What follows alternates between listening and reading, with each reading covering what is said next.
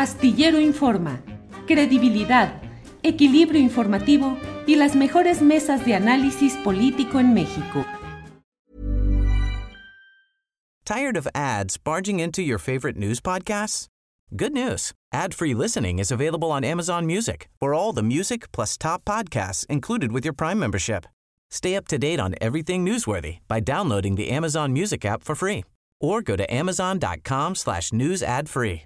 That's amazon.com slash news ad free to catch up on the latest episodes without the ads. ¿Te preocupas por tu familia? Entonces, ¿por qué darles solo huevos ordinarios cuando pueden disfrutar de lo mejor? Eggland's Best, los únicos huevos con ese delicioso sabor fresco de granja, además de la mejor nutrición, como 6 veces más vitamina D, 10 veces más vitamina E y 25% menos de grasa saturada que los huevos regulares, además de muchos otros nutrientes importantes. Así que, dales los mejores huevos. Eggland's Best, mejor sabor, mejor nutrición, mejores huevos.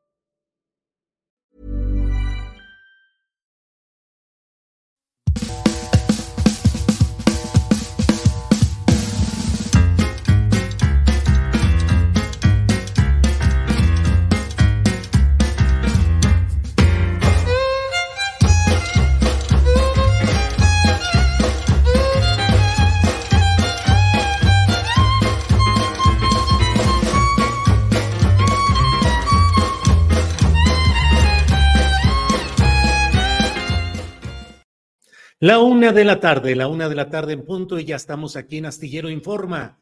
Gracias por acompañarnos en este jueves 31 de agosto de 2023. Se ha ido el tiempo, corre el calendario y no solo el calendario electoral, que ya sabe usted, los momentos eh, complicados, son dignos de análisis, de polémica, en los que estamos metidos hoy los mexicanos en lo referente a ese calendario electoral que va mm, formalmente eh, apenas en estos tramos de las elecciones internas de los polos principales de la contienda electoral, pero ahí va todo adelante. Muchas gracias. Gracias a todos quienes nos acompañan desde diferentes partes del país, del extranjero. Leemos sus comentarios, agradecemos el que estén con nosotros aquí y desde luego vamos a avanzar rápidamente en la información de este día. Recuerde que tenemos hoy la mesa de seguridad, tenemos varias entrevistas muy interesantes. Acompáñenos y arranquemos con la información con mi compañera Alex Fernanda. Alex, buenas tardes. Bueno, ahí está en la oscuridad en estos momentos. Alex, ya. Alex, ya estás. Alex, adelante, por favor. Feliz jueves. Igualmente, Alex, gracias. ¿Qué tenemos en este día, Alex Fernanda? Mira, Julio, hoy quiero comenzar contándote problemas de Internet. Ya lo sabe usted que luego estos problemas de Internet nos complican eh, a todos de origen. Y luego el otro día había alguien, eh, Peñalosa, le decía a alguien que se quejaba, Arturo Rodríguez, que se estaba quejando de que por más que buscaba una y otra alternativa de Internet, nomás no llegaba nada, todos están mal, todos no, todos comienzan en la apariencia de que funcionan y pasado el tiempo se da uno cuenta. Y Patti Peñalosa, que fue durante mucho tiempo eh, cronista musical en la jornada y que es una especialista en asuntos de música, diríamos, contemporánea, eh, rock, metal, de todo. Bueno, em, ella decía, es que es como una manguera grande y única que tiene hoyitos que son las compañías. Entonces, mientras no se resuelve lo de la, la manguera grandota, pues siempre tenemos este tipo de problemas que nos van generando que por más que estemos eh, pretendiendo que se abran eh, opciones, creemos que alguna es mejor que otra, en el fondo es un gran problema, esa manguera grandota con hoyitos que hacen que eh, por más que se intente, pues el camino está ahí. Alex Fernanda, ya estamos aquí de regreso, ni modo, así está el internet. el internet no falló, pero mira, te estaba contando que la Suprema Corte pues ya ordenó al Congreso de Aguascalientes que eliminen los artículos penales que castigan el aborto con cárcel, aun cuando esto se da en casos de violación. El ministro Juan Luis González dijo que ya existen precedentes para que las mujeres puedan decidir si quieren continuar con su embarazo o no, esto como parte de los derechos humanos. Nada más aquí les quiero dar un dato. De acuerdo con las cifras del Secretariado Ejecutivo del Sistema Nacional de Seguridad Pública, en este estado, en Aguascalientes, en 2022, 12 mujeres fueron criminalizadas por abortar, mientras que de enero a julio de 2023, 8 pues ya tenían carpeta de investigación. Vamos a estar pendiente para ver qué pasa en Aguascalientes. En otras noticias, pues la Fiscalía de Justicia de la Ciudad de México ya solicitó ampliar el periodo para el cierre de investigación complementaria contra Uriel Carmona, que es el fiscal de Morelos. Ahora, pues va a estar otros cinco meses en prisión preventiva. Vamos a recordar que él está detenido por los delitos cometidos contra la Procuración y Administración de Justicia. Toda la información la pueden encontrar en julioastillero.com. Pasando a otro tema, pues Beatriz Paredes reconoció el día de ayer que las encuestas del Frente Amplio pues no le favorecen. Eh, pues después de una reunión privada que duró aproximadamente dos horas y media, el PRI ya anunció su respaldo a Xochil Gálvez para que ella encabece a la alianza opositora rumbo a las elecciones presidenciales de 2024. Alejandro Moreno, el presidente del PRI, dijo que México es primero y que los necesita unidos. Pero vamos a ver el video.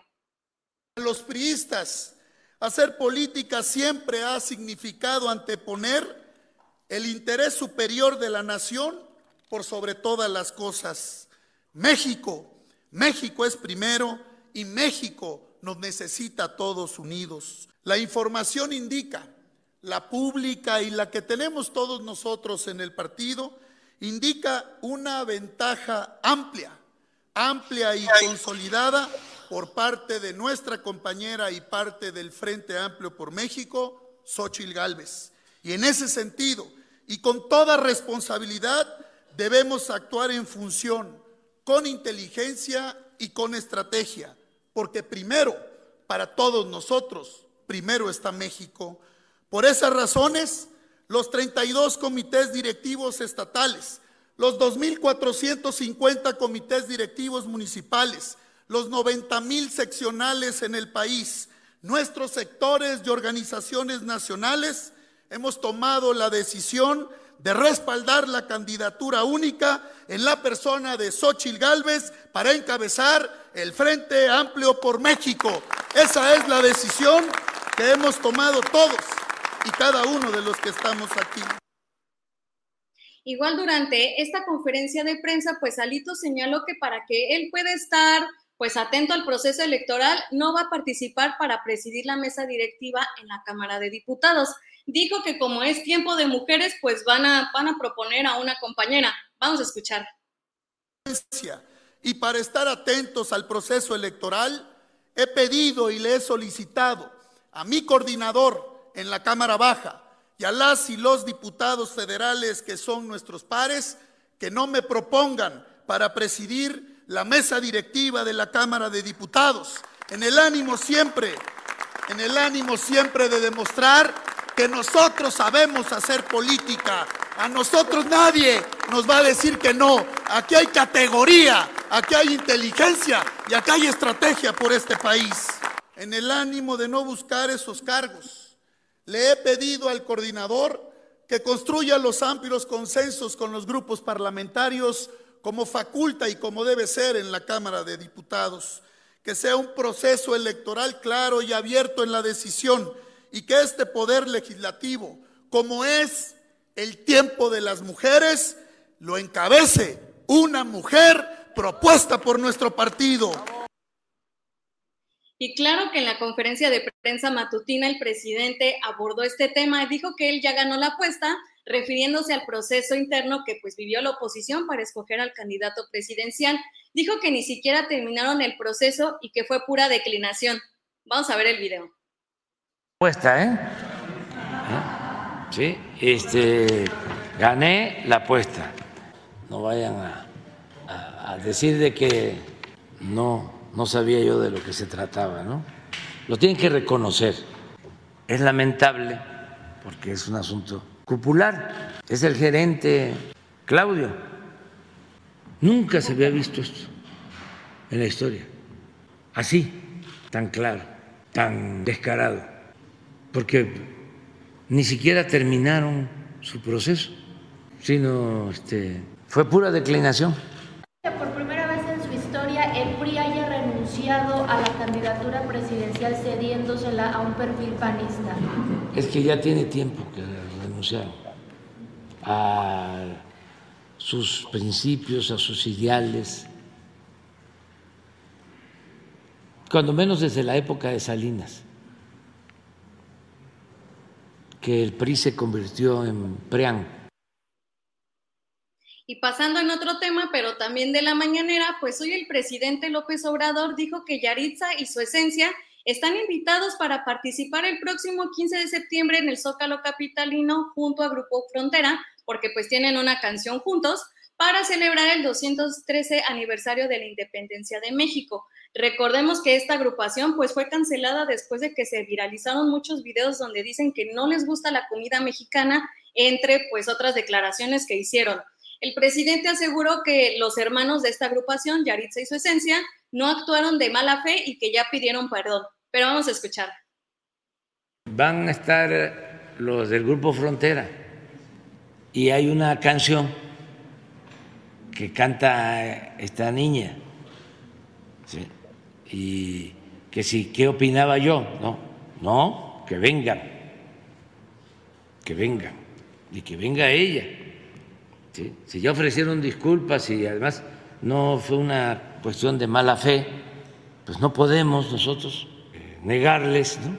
Imagínense cancelando este, la participación de una artista, de una niña, de, que porque cometió un error, estoy seguro que están pobres. Después de eso, eh, mostraron de que comían frijol en su casa y todo, pero ni así, no podemos llegar a eso, no podemos llegar a esos extremos, este, y hay que ser eh, respetuosos. ¿Cómo ves, Julio? Bueno, pues creo que es una de dos, o una forma también de mover eh, la polémica y la discusión públicas hacia otro lado, es decir, llevarlo porque ya está la discusión respecto a este tema, a mí me parece que es un error del presidente. A mí me parece que no le corresponde al presidente de la República estar extendiendo certificados unilaterales de inocencia, de buenas intenciones o tratar de explicar lo que en todo caso pues está ahí en las redes y en el conocimiento público.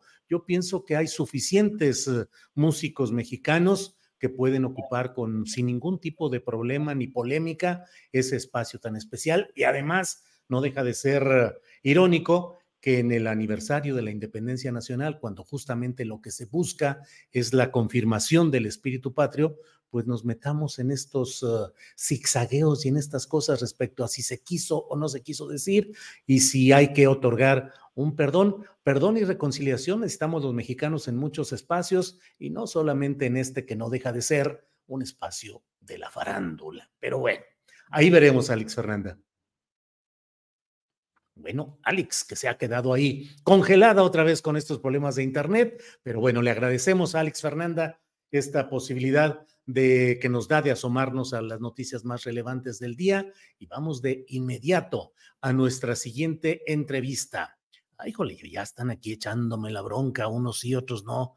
Este, mm, bueno, pero vamos adelante con, nuestro, con nuestra siguiente entrevista, que es ni más ni menos que con Carlos Mendoza, un respetado cineasta, un respetado hombre de ideas, de posturas y de actividad, a quien debemos la el captar y el difundir muchos de los aspectos de nuestra vida social en cuanto a luchas sociales y políticas que no tuvieron registro en otros medios, en otros espacios, y que Carlos Mendoza a través del canal 6 de julio ha convertido este canal en un espacio de archivo y de referencia respecto a ese pulso de la lucha social mi respeto al trabajo que han hecho en Canal 6 de Julio, mi respeto a Carlos Mendoza que está con nosotros para darnos a conocer sobre su nuevo documental, eh, INE, las conjuras de los burócratas. Carlos Mendoza, buenas tardes.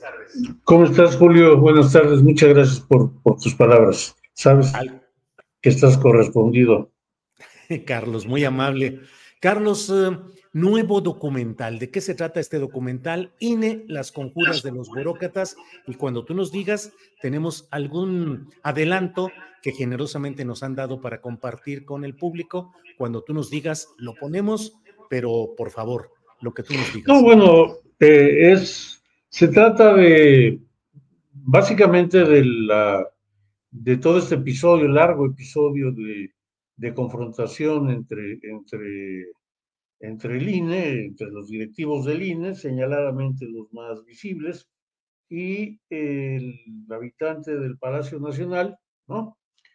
Que derivó en, pues pasó por el, por el episodio del intento de reforma electoral y por las marchas de, de tanto la primera marcha en defensa del INE, así llamada en defensa del INE, como la concentración posterior, que me parece que fue en febrero de este año, y eh, pues el, final de esto que, está derivando en una, en una, eh, en un control todavía por, del, INE por parte del mismo grupo, esto lo, lo hemos ido descubriendo últimamente, que quedó una mayoría eh, afín al grupo del señor Córdoba, y en fin, varios aspectos relacionados con, con algunos otros subtemas relacionados con esto, pero básicamente ese es el, el corazón del, del, documental, una especie de crónica de, esta, de este largo episodio de,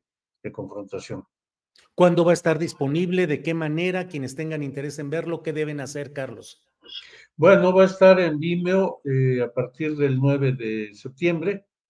Eh, esto es de cooperación, estamos poniéndolo a un precio bajísimo, ojalá y, ojalá y mucha gente nos acompañe. Toda la información eh, al respecto está en nuestra página que es www.canal 6 de julio, canal 6 con número.com. Ahí está toda la información. Y, bueno, el trabajo ya está, ya está prácticamente concluido, pero estamos para, para preparar un poco ese, ese digámosle, lanzamiento este, es, estamos eh, dándole un poquito de tiempo hasta, hasta el 9 de, de, septiembre y a partir de ahí va a estar, no sabemos cuánto tiempo, depende cómo, cómo camina en las, en las redes. Bien, Carlos, si me permites, vamos compartiendo este adelanto que generosamente nos han, nos han suministrado, nos han permitido usar y vamos adelante con él y regresamos para seguir platicando. Por Gracias. Del PRI las elecciones significan trampa y engaño. Aquí un ejemplo.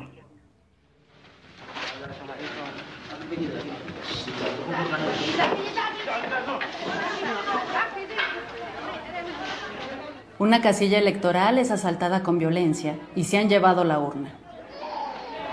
El robo de urnas, el carrusel,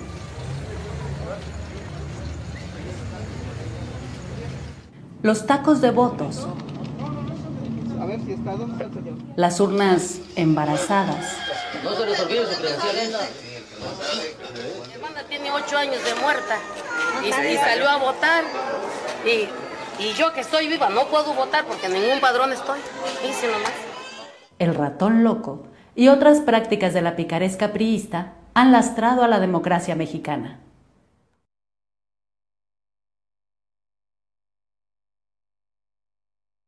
Desde 1988, los fraudes electorales han perjudicado a los pobres, pues han impedido los triunfos de los partidos y candidatos con quienes se identifican.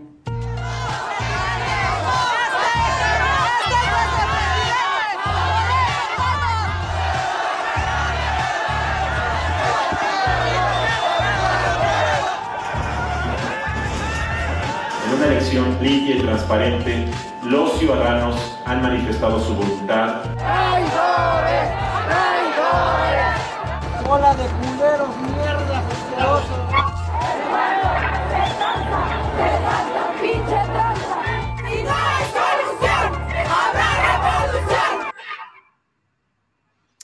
Vaya, Carlos, pues, pues imágenes, mira. Elías Bautista Hernández nos dice, Nunca había visto estas imágenes. Siempre escuché hablar de estas mañas, pero nunca lo había visto. ¿Con qué descaro lo hacían? ¡Wow! Eh, otros dicen por aquí, los viejos tiempos del PRI, dice Rodolfo Salas, y así como ello, hay varios comentarios eh, en este sentido.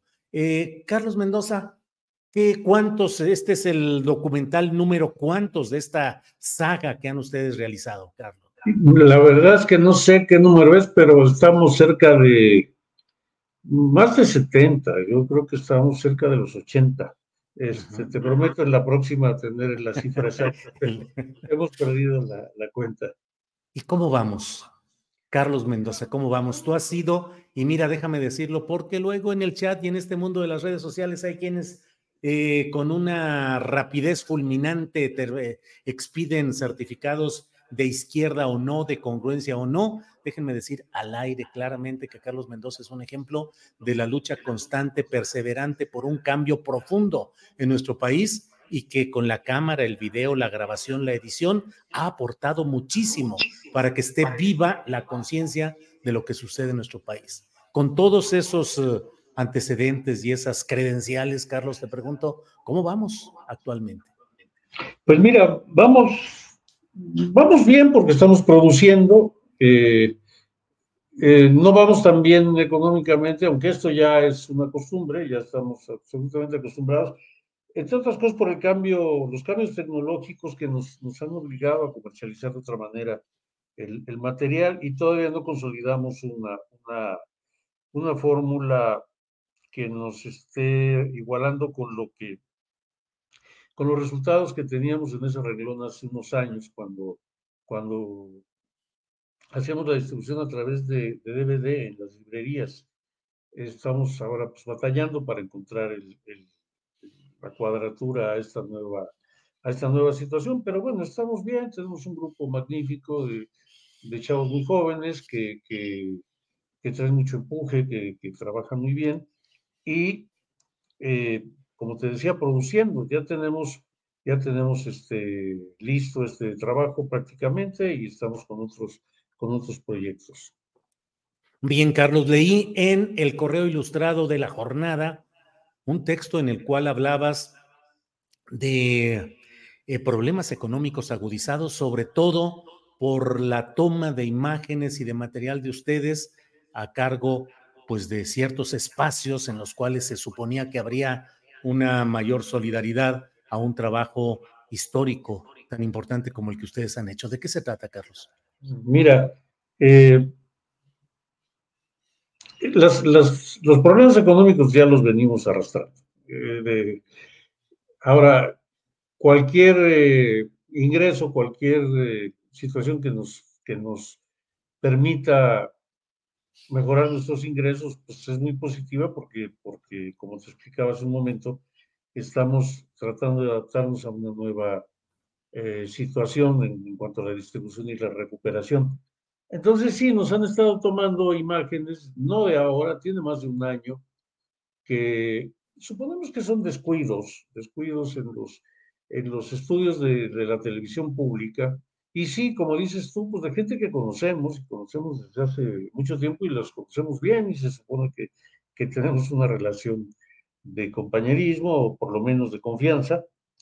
Y, y bueno, se, se, ha tratado de que toman imágenes, las usan para diferentes fines, las usan a veces para noticieros, a veces para sus propias eh, piezas de propaganda, eh, algunas cosas en, las hemos encontrado en propaganda, cuestiones del, de Morena y otras en, en programas de la televisión, de la televisión pública, distintos programas y, como te decía, en noticieros. Hace un año, no quiero mencionar nombres, pero hace un año pues, hablé con uno de los, de los funcionarios que, que, pues, que son responsables de estos canales y, y pues, pues sí, me dijo que iba a ver y qué tal, y, la cosa fue pasando, solo también lo dejamos pasar, de momento lo dejamos pasar, pero un año después, eh, sobre todo a partir de del evento del primero de julio en el Zócalo con el presidente López Obrador, eh, se dio una pues, en cascada, nos empezaron a tomar muchísimo material. Entonces acudí a otro, a otro funcionario, también conocido, y me dijo que no, que sí que lo iba a ver y que nos iba a ayudar y tal. Pues ya ha pasado pues bastante más de un mes. y, fue la misma. Entonces, por eso optamos por, por hacerles este recordatorio público que hasta el momento pues no ha tenido ningún efecto, ¿no? No nos han, no, ha, nadie se ha comunicado, nadie, nadie nos ha mandado señales. Entonces, bueno, estamos a la espera de ver qué hacemos y si no, pues tomar una iniciativa de otro tipo.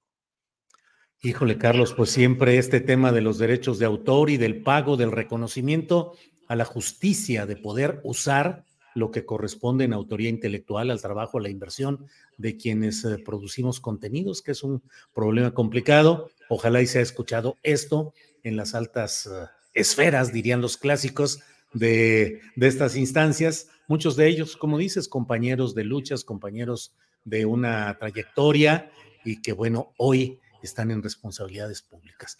Pues, um, Carlos Mendoza, puestos para ver el documental, puestos para estar atentos a lo que siga. Así es que agradeciéndote esta posibilidad de platicar, eh, lo que tú desees agregar, Carlos. No, pues este, como siempre agradecerte, Julio, siempre es un placer eh, conversar contigo, estar en tu programa, saludar a tu auditorio. Eh, y bueno, pues reiterar la invitación a que nos sigan en la medida de lo posible en, en nuestra página, el canal www.canal6dejulio.com. Y bueno, pues este, nada más antes de terminar quisiera aclararte algo, Julio. Estamos preparando un documental bastante crítico sobre eh, Morena. Eh, que bueno, tú sabes, tú, eres de los que ha abordado este tema a profundidad, pues sí, hay, hay, hay cuestiones inquietantes de cómo se va conformando tanto el partido como, como esto de la este, esta, esta etiqueta de la 4T. Y lo que te quiero aclarar es que ese trabajo pues ya tiene meses en preparación y como estamos más o menos cerca de, concluirlo y empezar a difundirlo, eh, quisiéramos dejar muy claro que no tiene nada que ver eh, el tema que elegimos con este problema del que acabamos de hablar. No, no se vaya a entender que es una especie de, de revancha o algo por el estilo, que queda muy claro, tu programa es un muy buen, muy buen referente de memoria para, para que eso quede claro. Claro, Carlos. Pues sí, digo, va, ya veremos el trabajo, pero casi estoy seguro de que yo podré suscribir varios de los análisis y de las propuestas que ustedes harán ahí, porque han hecho siempre un trabajo honesto, libre, sin influjo de intenciones eh, eh, laborales, económicas o de acomodo en estructuras eh, de gobierno cosas por el estilo. Así es que lo veremos con mucho interés, con mucho gusto. Y bueno, pues Carlos, como siempre, muchas gracias por estar aquí con nosotros. El agradecido soy yo, Julio, siempre. Un placer. Hasta luego. Hasta pronto, igualmente. Gracias. Carlos Mendoza, por favor, créanme quienes nos escuchan y que luego sueltan aquí toda eh, la crítica ahora tan, tan accesible en las redes sociales. Carlos Mendoza y el canal 6 de Julio son un referente de la memoria de lo que deberíamos estar plena y absolutamente agradecidos del enorme trabajo que en condiciones económicas difíciles, en condiciones de nulo apoyo eh, gubernamental o oficial, solamente el trabajo directo de ellos nos han permitido tener la constancia histórica de lo que ha ido sucediendo en las luchas sociales. Mucho, mucho de lo que hoy tenemos se debe al esfuerzo de mexicanos como Carlos Mendoza. Mucho de lo que hoy, eh, por lo que hoy peleamos y queremos que vaya más adelante y que también criticamos, se debe a esta memoria histórica y a la perseverancia. Cuando no había ningún espacio por el cual transitar o hacer conocer este tipo de hechos, salvo la jornada, salvo proceso, algunos otros medios, pocos, allí estaba Canal 6 de Julio. Ojalá se asomen y cooperen con este documental que es trabajo limpio, honesto, legítimo. Bien, pues muchas gracias. Es la una de la tarde con 27 minutos, una de la tarde con 27 minutos y vamos a nuestro siguiente, a nuestro siguiente espacio que es justamente Vamos a platicar este jueves con Luisa Cantú. Usted la conoce, periodista. Luisa Cantú, que está aquí con nosotros para platicar, pues, de los temas que vayan surgiendo por aquí. Luisa, buenas tardes. Hola, Julio, ¿qué tal? ¿Quién asoma por ahí? Ah. Hola, estamos teniendo una pequeña crisis de mamitis. Hola, ¿cómo estás? ¿Cómo se llama? Soy Diego. Soy yo, Diego. Tú eres Diego. Muy bien, Diego. Bueno, aquí estamos. No, se ¿Eh? quiso despegar de mí. Una disculpa, por eso llevo como media hora intentándolo. Entonces dije, bueno, si no puedes con el enemigo. Únete con él. También, ajá. Aquí es T-Rex, entonces, bueno, traigo equipo completo. Hablando de dinosaurios, ¿ah, verdad? ¿No es cierto? Así es, así es. Luisa, cómo, cómo se complica la vida a veces entre las cuestiones tecnológicas que nos entrampan a veces y luego también el home office, que a veces tú lo sabes, tú lo sabes perfectamente cómo con los invitados con frecuencia se escucha un ruido, se asoma alguien atrás, llega el plomero, los niños, este, de todo. ¿Cómo lidiar con eso, Luisa? De todo. Híjole, Julio, pues sí, mira, si lo hubiera descubierto no estaríamos aquí en paquete completo, ¿verdad? Claro. Pero, pero sí apostaría por normalizando la situación, ¿no? Creo que, digo, tú toda la pandemia tuviste una dinámica familiar eh, porque le seguimos, ¿no? A ti, a tus hijos, a tu hija, a tu hijo. Acá también, pues creo que lo que hay que más bien entender es que en una economía global como la que tenemos, trabajamos demasiadas horas desde demasiados lugares en, ¿no? Digo, hay que, hay que estar así que en todo, entonces, pues normalizar, que a veces la nueva normalidad incluye a las mascotas, a las hijas y a los hijos, ¿no? Y a veces hasta el ruido de los camotes. Sí, sí. Todo lo que ya nos... Luisa, ¿cómo vas viendo este tema, que es el tema polémico del día y de estas horas, que es el de eh, Xochil Gálvez, que queda como candidata única, Beatriz Paredes, que sale de escena, y el PRI ahí en el fondo? ¿Cómo ves, Luisa? Pues mira, si te parece, empiezo por esto último. Ya vinieron aquí a mi rescate, gracias. Ah, bueno. si te parece, empiezo por esto último, porque em, el, es importante hablar de lo que está pasando por primera vez en el PRI. Parecía ser un partido que ya no nos iba a dar sorpresas en, su historia. Em, y bueno, ya hemos hablado mucho sobre su peor momento en cuanto a pérdida de gubernaturas, de escaños en ambas cámaras y demás. Ahora pierden la posibilidad de tener a un candidato presidencial, algo que no había pasado en toda la historia partidista, ¿no? Literalmente nueve décadas, y, y esto es parte del análisis que hay hoy en los medios, eh, con un contendiente, digo ya, olvidemos el proceso de si se llegó ahí por dedazo o no, pero siempre se había presentado un candidato perista a la presidencia. Por primera vez en este proceso no va a ser así.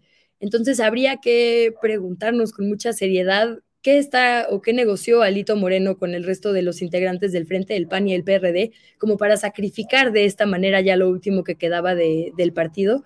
Y también, ¿qué le está prometiendo a quienes todavía integran su Consejo Nacional? ¿no? Porque a pesar de que ha habido, y hay que decirlo específicamente, mujeres, por ahí Osorio Chong, pero bueno, Dulce María Sauri eh, y muchas mujeres que han encabezado una oposición, digamos, interna a él, sigue logrando salirse con la suya, ¿no? Con algo de respaldo incluso del partido eh, bueno, hasta extender su mandato. Entonces, sí hay que preguntarnos, le hemos dado, creo, muy poco crédito al ser una figura tan estridente como que ha hecho que los análisis lo subestimen y algo está haciendo, digo, claramente no para el partido, pero para él, que las negociaciones le han salido. Entonces, bueno, creo que el PRI va a tener un proceso interesante a seguir eh, y particularmente esta figura, ¿no? Como Alito Moreno. Hay que ver, eh, pues, qué negoció y eso seguramente se evidenciará pronto. Ahora, en cuanto a este proceso, evidentemente las cosas no son como nos están diciendo y la razón o lo que lo hace evidente es muy sencillo.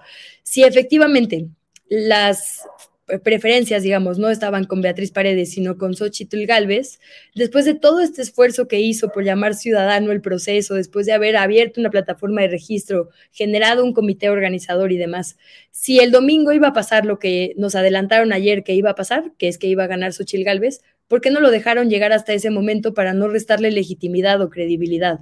El hecho de que no hayan permitido que se llegara a la encuesta el domingo nos hace sospechar que algo no está en la narrativa como le están colocando.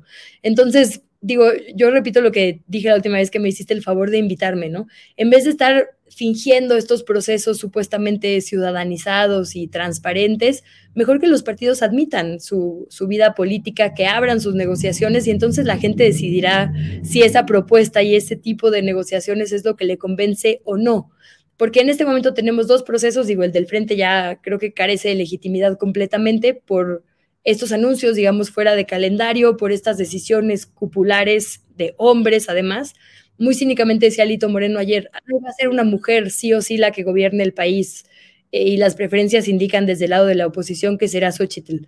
Pero Xochitl se entera sola, o eso hicieron ver horas después en un evento, el anuncio se hace sin Beatriz Paredes, entonces, aunque dice que quien va a mandar es una mujer, lo que nos está diciendo implícitamente es que al final del cuarto de guerra van a ser estos tres hombres de la alianza opositora, junto con la cúpula empresarial con quienes se han estado reuniendo, Gustavo de Hoyos, Claudio X González, quienes verdaderamente van a mover los hilos, ¿no? Lo cual es muy desafortunado. Y del otro lado está el proceso de Morena, que también ayer tuvo estas, pues estos tropiezos. Marcelo Ebrard sale una vez más a hacer una denuncia, primero pública que formal o institucional, eh, para decir que no confía en el proceso. Entonces yo diría, eh, estas, eh, pues estos experimentos que estamos haciendo de cómo no designar por dedazo, ya fracasaron por lo menos en el esfuerzo de ser ciudadanos. Ahora, Luisa, eh, dentro del terreno de eh, los aliados uh, de Morena, em, en este proceso interno, eh, ¿ves tú las probabilidades de que Marcelo Ebrard realmente pueda postularse por otro partido? Ya sabes lo que está pasando con Movimiento Ciudadano y toda esta serie de pugnas internas. Enrique Alfaro contra Dante Delgado, Samuel García diciendo que por eso llegan puros viejillos al poder por el, el candado de 35 años de edad mínima. Eh, pero eh, parece, pareciera que Morena tiene la oportunidad de contrastar mucho su proceso interno con el de eh, el Frente Amplio, siempre y cuando no haya escisiones, rupturas escandalosas que muestren también ese tipo de resquebrajaduras internas. ¿Cómo ves, pues, las posibilidades de Marcelo y cómo llegaría Claudia Sheinbaum si es que llega ella como ganadora? ¿Llegará también un poco descascarada, un poco lastimada de este proceso interno, Luisa? Sí, sin duda. Creo que quien llegue, si es Claudia Sheinbaum, que al menos todo indica que, así será, ya llegó con, con, dudas, ¿no? Por lo menos sobre la legitimidad justo del proceso. ¿Por qué? Porque ya el hecho de que hay una declaración diciendo las encuestas no se están haciendo bien, el proceso de casa por casa tiene irregularidades, hay problemas con las urnas, ¿no? Todo esto que decían Malú Micher Em, y, Marcelo Ebrard ayer, el hecho de que se cambie de última hora también el procedimiento y se agregue un día, es decir, todo esto junto con las acusaciones públicas del uso institucional en favor de una aspirante, eh, pues posturas muy abiertas que hubo de gobernadoras y gobernadores, es decir, inevitablemente ya se manchó un poco el proceso, ¿no? Eh, ahora, sí creo que si alguien puede dividir el voto de Morena es precisamente Marcelo Ebrard, ¿no? Sí, sería, digamos, si él se va por la vía de movimiento ciudadano, algo que, digamos, em, perjudicaría específicamente a Claudia Sheinbaum, si es que es ella que es lo que apuntaría, porque creo que Marcelo jalaría votos de ambos lados, de la oposición y de Morena, de Claudia, ¿no? Digamos, quienes no estén felices con, con, Claudia y hubieran querido a Marcelo, pues toda la gente se va con Marcelo. Y toda la gente conservadora que no ve en Xochitl Galvez una opción conservadora, pues también podría irse con Marcelo, ¿no? Como es más bien pues un hombre que para mucha población de este país sigue siendo algo que pesa, desgraciadamente, es, eh, digamos, alguien con un perfil pues más abiertamente, así lo llama el socialdemócrata, liberal, otras cosas, ¿no? Entonces creo que puede jalar votos de ambos bandos, Em, pero Xochitl no iba a ganar, ¿no? Y Claudia sí. Entonces, si le quitas votos, digamos, de diferencia a la, a la puntera, es donde creo yo que puede haber la, el, mayor, la mayor afectación. Y ahora, creo que justo este proceso de movimiento ciudadano el que Alfaro desde ahorita esté ya coqueteando con el frente nos hace saber que internamente Dante le dijo que no va a ser él, ¿no? Entonces, pues ahí también creo que quien está dejando la posibilidad abierta más bien es Movimiento Ciudadano. Y Ebrard no lo va a decir hasta que concluya el proceso de Morena, porque desde ahorita abrir la posibilidad de irse con otro partido lo haría verse como traidor, lo cual no le conviene en un proceso interno de Morena, ¿no? Entonces, sí creo que esa posibilidad está latente y de lo de Samuel García, yo sé que nos burlamos mucho de él, digo, yo soy de Monterrey, tengo que admitirlo desgraciadamente, ¿verdad? Hay poco que presumir excepto por las mujeres futbolistas. Eh, ahí sí. Creo que es verdad el punto que pone sobre la mesa. Y no le voy a dar el crédito a él, sino a eh, legisladoras como por ejemplo Andrea Chávez, que también te acuerdas que planteaba esta idea de que las juventudes normalmente están discriminadas en, en la política. Creo que sí pone, quitando el personaje, digamos, una idea interesante sobre la mesa la mayoría de las personas en el mundo son gobernadas por alguien que es mayor que ellas. el, promedio de edad de la población mexicana es creo que de treinta y tantos y los gobernadores promedian sesenta, ¿no? Y esto se repite en, el mundo. Eh, de los más jóvenes que tenemos son cuarentones, tipo por ahí Gabriel Boric y demás, y los más longevos 90, pero hay muchas más personas de 90 años gobernando que de 40. Y la verdad es que sí, digamos que la experiencia y la politización desde las juventudes yo creo que es importante, ¿no? Entonces ahí nos burlamos de Samuel, pero yo no quitaría del renglón, digamos, la idea de que sí es importante que cada vez personas más jóvenes también intenten participar de forma directa, ¿no? Sí, sí, de acuerdo, Luisa Cantú. Luisa, tocas el tema de, hemos tocado el tema de las mujeres en la política, acabas de tocar el tema de las futbolistas de Monterrey, ¿cómo es el caso Rubiales en España? Todo lo que ha sucedido con ese beso, el pico, eh, y todo lo que ha implicado alrededor, un, cierre de filas, diríase, del sistema patriarcal en torno al entrenador y una serie de polémicas y discusiones. ¿Qué opinas sobre este tema, Luisa? Me encanta este tema, eh, Julio, y por eso creo que aunque ya tiene varios días hablándose, no se termina de agotar, porque es uno de los poquísimos eh, casos que podemos seguir en tiempo real de cómo sí se puede, digamos, em, quebrar o por lo menos cuestionar y, cambiar el sistema desde adentro, ¿no? Muchas veces pensamos, por ejemplo, la política, ¿no? Que hay que salirnos, digamos, de lo institucional o los propios medios de comunicación, ¿no? Que no, no podemos participar en sus dinámicas y hay todo un debate ahorita sobre ello, ¿no? Sobre si nos metemos al sistema y tratamos de cambiarlo desde adentro o más bien desde afuera que colapsen estos sistemas y, se hagan unos nuevos. Estas chicas están demostrando que sí se puede desde adentro tumbar instituciones que se creían intocables eh, para poner un ejemplo, ¿no? El, presidente eh, de, la Federación Española anterior duró como 30 años en el cargo a pesar de todas las eh, acusaciones de corrupción y malos manejos posibles. Vimos los dirigentes de la FIFA, ¿no? Es decir, en estas instituciones normalmente es muy difícil tirar a las figuras que están al frente. Son instituciones, hay que decirlo, las deportistas, digo, los clubes, las federaciones, según el país, la propia FIFA, ¿no? Que tiene más países Em, que muchos organismos internacionales de temas tan importantes como la salud. La FIFA tiene muchísimos agremiados entre países y territorios, maneja muchísimo dinero, no son un poder, digamos, muy importante que pocas veces reconocemos como un actor que puede influir, por ejemplo, en decisiones gubernamentales, ¿no? Y que se alía con las televisoras y las fuerzas, digamos, de poder también en las naciones. Digo, ya podríamos hablar horas de la, FIFA y las alianzas que ha hecho terribles, específicamente, por ejemplo, en América Latina, ¿no? Em, ahora en, bueno, África y, en Medio Oriente y demás. Pero justo por ello, como que siempre se creía que eran intocables, porque son privados, entonces no tienen que rendir cuentas, pero al final sí inciden con los actores públicos también.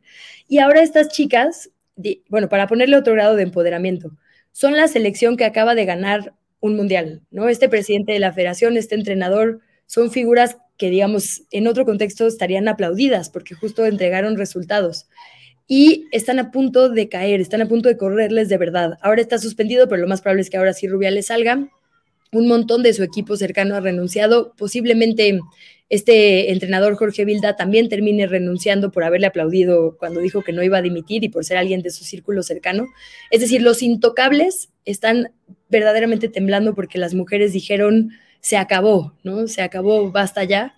Eh, y eso me parece muy importante. Me parece que ha habido durante muchas décadas ya denuncias de la violencia de género que viven las deportistas profesionales, desde la económica hasta la peor, que es esta de acoso sexual, por sus entrenadores, por sus médicos, masajistas, digamos, ¿no? Como que hay un pacto patriarcal también ahí entre las figuras de élite. Y este momento es un momento muy importante porque las mujeres están demostrando que si se unen, y además de forma internacional, como vimos en el partido del martes aquí con América Barça, eh, efectivamente pueden quitar estas piezas que hacen que sea tan patriarcal el deporte y quizá entonces podamos replantear cómo funciona por completo. Entonces a mí me parece bien importante lo que está pasando ahí. Si logran tirar a estas dos figuras, quizá empezamos empecemos a evaluar que no necesitamos justo a estos hombres con sus visiones tan patriarcales tomando las decisiones. En México eso ya empezó a cambiar, pero la mayoría de las selecciones eh, de los países que, por ejemplo, participaron en el Mundial tenían a puros hombres como, como entrenadores. A lo mejor poner en duda a estas figuras y si de verdad tienen en su mayor interés a las jugadoras, hace que esto también empiece a cambiar en otros espacios. Y no habíamos visto eso, a pesar de tantas, tantos años de lucha de las mujeres en el deporte. Entonces yo ahí vislumbro que aunque la excusa para hablar de esto es muy terrible y es, digamos, tiene una víctima directa que es eh, Jennifer Hermoso, las consecuencias que puede traer este basta ya, como decía la, española eh, Alexia Putellas, puede traer para las mujeres deportistas de ahora en adelante cosas muy buenas. Bien, pues eh, Luisa, muchas gracias por esta posibilidad de darle un repaso a varios de los aspectos de la realidad actual, tanto la nacional como en este caso este tema tan importante de, mm, de lo que sucede en España. Pero bueno, te agradezco mucho, Luisa Cantú, pero cierro preguntándote, ¿qué chilangos pasa? ¿Qué chilangos pasa? Qué buen programa, ¿cómo te va con Luciana Weiner en, en este experimento en Radio Chilango 105.3 FM. ¿A qué hora empiezan? ¿Cómo van? Todo, dinos por favor, Luisa. Muchas gracias por la promoción, eres siempre muy generoso, Julio. Pues la desmañana está fuerte, la verdad. Este, Empezar cuatro y media de la mañana no, no es cosa fácil. Yo que tengo dos bebés en mi casa, no te cuento. Pero bueno, bien, muy contenta porque es un, eh, bueno, como sabes, es una revista, la revista Chilango, que por mucho tiempo se ha dedicado a cubrir únicamente la Ciudad de México y la zona metropolitana. Y ahora llega esta estación eh, de radio, la 105.3, que ha tenido como muchos cambios en los últimos años también, con una oferta local que a mí me gusta mucho porque de repente no volteamos a ver, pues sí, obviamente con estas dinámicas federales al Congreso local, a las alcaldías, ¿no? A, digamos, a las colonias.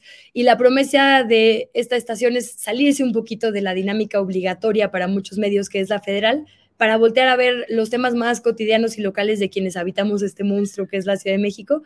Y a mí eso me encanta, ¿no? Como reportera me tocó muchos años la, la fuente local, desde entonces delegaciones, ahora alcaldías, la Asamblea y el Congreso, y pasan muchas cosas que, que afectan nuestra vida diaria y que a veces no tenemos chance de, de maximizar en los programas. Entonces, pues por ahí lo intentaremos, esa es nuestra promesa y yo te agradezco mucho que me dejes aquí también invitar a las audiencias a encontrarnos por allá. 105.3 en la Ciudad de México, FM. ¿De qué hora, qué hora nos dices de nuevo, por favor, Luisa? De 7 de la mañana a 9, tempranito ahí, a ver qué tal. Para quienes sean tempraneros, si se aburren. Mi mamá, por ejemplo, me dijo, híjole, es que entre la mañanera y el programa me pones en disyuntiva, ¿no? Entonces, bueno, si alguien por ahí también quiere hacer una pausita del presidente, puede encontrarnos a mujeres, además que también es otra apuesta interesante. Somos puras mujeres en el equipo. Bien, puras mujeres, muy bien. Pues Luisa Cantú, gracias y espero que nos veamos la próxima semana. Te agradezco todo y seguimos en contacto, Luisa. Por ahí te invitaremos también pronto, Julio. Ojalá nos hagas los honores. Bueno, cuando digas, cuando digas. Hasta luego, Luisa. Gracias. Hasta, luego. Bueno, eh, es la una de la tarde con 46 minutos y vámonos de volada con la siguiente, nuestra siguiente entrevista, un tema muy interesante de Pop Lab. Y por ello están con nosotros Melisa Esquivias y Yajaira Gasca, eh, reporteras de Pop Lab. Bueno, por lo pronto creo que solo está Melisa. Hablamos con Melisa. Hola Melisa, buenas tardes. ¿Qué tal, Julio? Buenas tardes. Muchas gracias por, por la invitación, por este espacio para platicar acerca de este reportaje. Mi compañera Yajaira está un poquito retrasada, pero se une. Bueno, la esperamos cuando llegue, la incorporamos. Melissa, ya leí el reportaje, es eh, pues muy clarificador de lo que sucede en espacios con tanto conservadurismo gobernante como es Guanajuato, pero de lo que hablan pues es de la disposición de recursos públicos para entregarlos a instituciones de orientación, instituciones religiosas abiertamente, que las utilizan para programas específicos. ¿Nos puedes ir detallando lo que han publicado en PopLab, Melissa, por favor? Claro, Julio. Mira, eh, este reportaje creo que es importante eh, iniciar con esto que, parte de, un, pues de una evidente relación que ha existido eh, desde siempre entre autoridades de acción nacional que, han estado desde hace 31 años en, así, en, el Poder Ejecutivo, eh, gobernando también los principales, eh, bueno, los municipios más poblados del estado, como son León, Irapuato, Celaya, eh, Guanajuato Capital.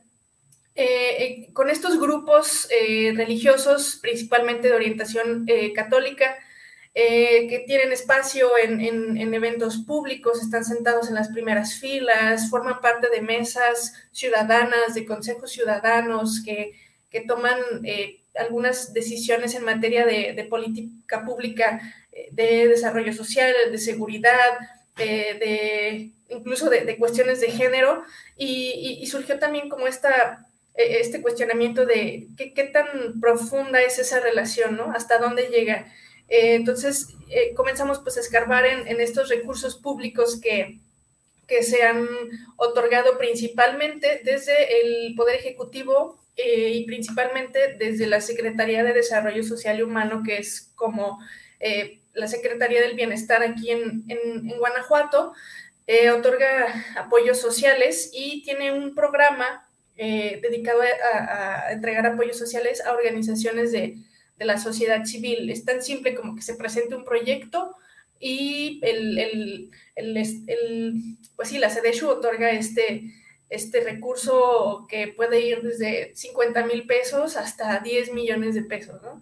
Este, y si hacemos como una comparación, creo que son como el 70% de organizaciones que reciben este apoyo pueden ser casas, hogares, eh, centros de rehabilitación u organizaciones que abiertamente se oponen a la eh, a la interrupción legal del embarazo, como lo es BIFAC, que reciben este, este recurso. Bien, Melissa, pues el título de este reportaje es Dinero público, filantropía privada y discursos de odio. Eh, como subtítulo lleva para atender a grupos vulnerables en Guanajuato y está disponible en la dirección electrónica de poplab.mx en estos trabajos especiales de PopLab, que además ha tenido muchos reconocimientos nacionales e internacionales por su buen trabajo. Melissa, eh, ¿cómo, ¿qué reacción ha habido ante la presentación de estos datos? ¿Qué les han dicho autoridades? Si es que algunas han respondido en parte a lo que ustedes están proponiendo, o sigue lo que en otros ámbitos, sobre todo en el judicial y policíaco, parece ser la regla en Guanajuato, el silencio y el desdén ante señalamientos de esta índole. Melissa. Bueno, van apenas unas horas de que, de que publicamos y no, no hemos tenido ninguna eh, reacción de, parte de autoridades. Sin embargo, sí eh, personas de organizaciones de la sociedad civil que realizan labores como de manera más independiente y sin este respaldo de recursos, eh, incluso hasta millonario de parte del Estado, pues sí despierta indignación de, de, cómo se distribuyen estos recursos a a ciertas organizaciones que, tienen como este nexo y este entendimiento con, las autoridades eh, que pertenecen al, Partido Acción Nacional y recalcar que durante el desarrollo de la investigación eh, estuvimos buscando posturas, estuvimos buscando la postura, por ejemplo, de la actual secretaria de Desarrollo Social Humano, eh, Livia Denise García, que figura también como la candidata oficialista para para pelear la gubernatura por Acción Nacional en Guanajuato. Este, abro este paréntesis porque esa, dependencia estatal pues eh, ha sido el trampolín de los últimos eh, dos gobernadores de Guanajuato, entre ellos Diego Sinue, también por, el, amplio margen que tienen para, manejar recursos públicos. Se buscó al, al titular de, del DIF, eh, se buscó al titular de la Secretaría de Salud, que también ha otorgado recursos principalmente a, a centros de rehabilitación y no hubo respuesta en su momento, tampoco ha habido una postura eh, en este momento, pero pues sí, hay, hay inconformidad y hay sorpresa en, en otras organizaciones que también realizan labor de, de, impacto con sectores vulnerables y que no tienen el mismo respaldo y que incluso son hasta desacreditadas desde el aparato estatal. Claro. Gracias, eh, Melissa. Vamos con Yajaira Gasca, también reportera de PopLab. Yajaira, buenas tardes. Hola, ¿qué tal, Julio? Buenas tardes. Bueno, gracias, Yajaira. Eh, pues estamos eh, platicando acerca de este reportaje que han dado a conocer. Entre otras cosas, mencionan pues el hecho de que algunos de los destinatarios de estos fondos públicos han sido los legionarios de Cristo, el Opus Dei, el Sagrado Corazón de Jesús. Eh, ¿Qué nos dices un poco más sobre este reportaje, Yajaira? y cómo se vincula el poder político con estos grupos religiosos, donde por otra parte, pues siempre se ha hablado que ahí hay personajes muy relacionados con esta organización clandestina denominada El Yonque. Yajaira, por favor. Sí, muchas gracias. Eh, eh, primero que nada, eh, gracias por el espacio. Pues, pues, así es, en el, en el reportaje encontramos en esta, en esta búsqueda y en estos datos que estuvimos este, buscando a través de diferentes solicitudes de acceso a la información, eh, encontramos como, eh, por ejemplo, en programas como eh, la crianza positiva, que es, toda una estructura que se creó desde el DIF estatal para impulsar la, mecanismos para que hubiera menos niños en estos centros de asistencia que nosotros conocemos como casas hogar se, estructuró toda una política pública eh, denominada Alianza Guía y a través de esta política pública se impulsó también un programa denominado eh, Crianza Positiva. dentro de este programa se, eh, se comenzó a impulsar el tema de la crianza respetuosa para los niños y se empezó a replicar en los DIF municipales y, estos a su, vez capacitaron a mayor gente y nos encontramos con casos como el que les presentamos en el primer capítulo de esta historia, que, son pues eh, facilitadoras que, eh, bueno, si, las si se pudieran llamar así, que eh, nos presentan o que les presentan a los padres de familia información. Mm, mm, con unas eh, eh, cuestiones eh, morales que en este caso, por ejemplo, satanizan los cuerpos de, de, los niños, de las adolescencias, y pues teniendo ahí algunos mensajes también pues de odio, de odio hacia, sobre todo hacia, hacia las infancias. Eh, también encontramos cómo es que el, dinero eh, se, está entregando a través de diferentes organizaciones, eh, perdón, diferentes instituciones y que pues hay poca transparencia en ya en la forma en la que estas organizaciones rinden cuentas al Estado y pues llevando a cabo estas, esta evangelización. Bien, Yajaira. Eh, Yajaira, y dentro de todo eso, ¿qué fueron ustedes eh, investigando? ¿Qué tanto es la sensación de peligro real, peligro físico?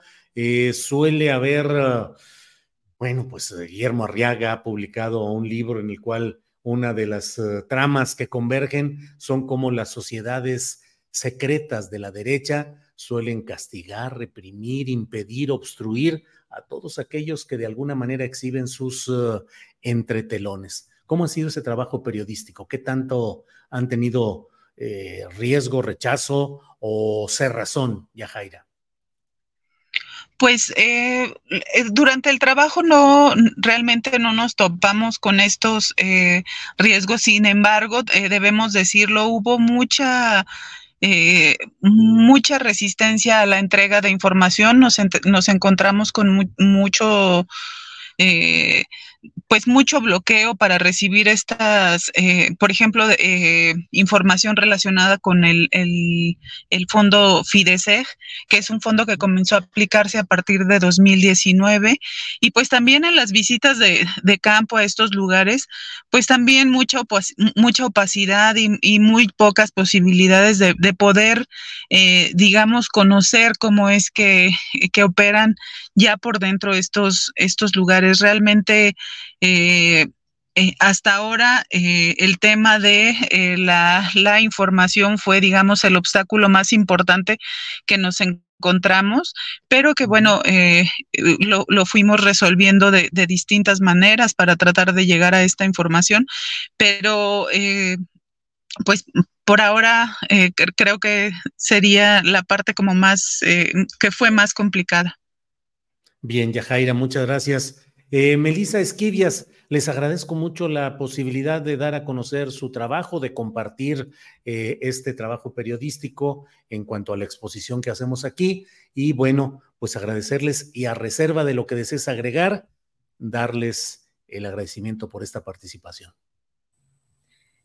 No, gracias a ti, Julio, por, por, el espacio y pues aprovechar también este foro y a tu audiencia para invitarles a, que, a que, lean este, este reportaje que si bien habla de la realidad de Guanajuato, creo que eh, puede también hacer eco en, otros estados donde todavía está este nexo entre el, Estado y, las organizaciones eh, religiosas, pues es, muy sólido y realmente no, no conocen lo que es el, Estado laico. Muchas gracias, Julio. Al contrario, Melissa Esquivias, reportera de Pop Lab. Gracias, Yajaira Gasca, reportera de Pop Lab también. Yajaira, gracias. Gracias, hasta luego. Hasta luego, gracias, hasta pronto. Es la una de la tarde con 58 minutos, una de la tarde con 58 minutos. Le voy adelantando que según información publicada en los portales de los principales diarios, Xochil Gálvez y Beatriz Paredes están reunidas en privado con dirigentes de Va por México en las propias instalaciones de la sede nacional del PRI, ahí en la Avenida Insurgentes Norte, en la Ciudad de México. Eh, eh, no se sabe si habrá alguna declaración al final de esta reunión, pero bueno, por lo pronto ahí está ese dato em, de lo publicado hoy. Israel Navarro en Milenio dice, Xochil Gálvez acudió a la sede nacional del PRI para reunirse con Beatriz Paredes y grabar un mensaje de unidad y fortalecer el Frente Amplio por México. Este encuentro se da cuando el comité organizador del frente anunciará formalmente la cancelación de la consulta presencial del próximo domingo. Entonces, pues eso es lo que hay aquí en este momento, eh, lo que está sucediendo. Bueno, pues es la una de la tarde con 59 minutos. Estamos ya a punto de entrar a nuestro siguiente espacio. Hay muchos comentarios, muchas gracias. Están negociando candidaturas, dice Víctor Villa. Víctor Villa. Memo H dice, sean corcholatas o gelatinas, lo único seguro es que México ya perdió. Em, Luis Mata dice, ya valió el PRI. Bueno, pues son algunos de los comentarios que hay aquí y vamos a seguir adelante. Em, Aníbal, coincido. Bueno, ya no supe en qué coincide, pero está bien que coincida. Graciela Macías. Em, Fox tampoco es católico y usaba a la Virgen, dice Octavio Martínez Soriano.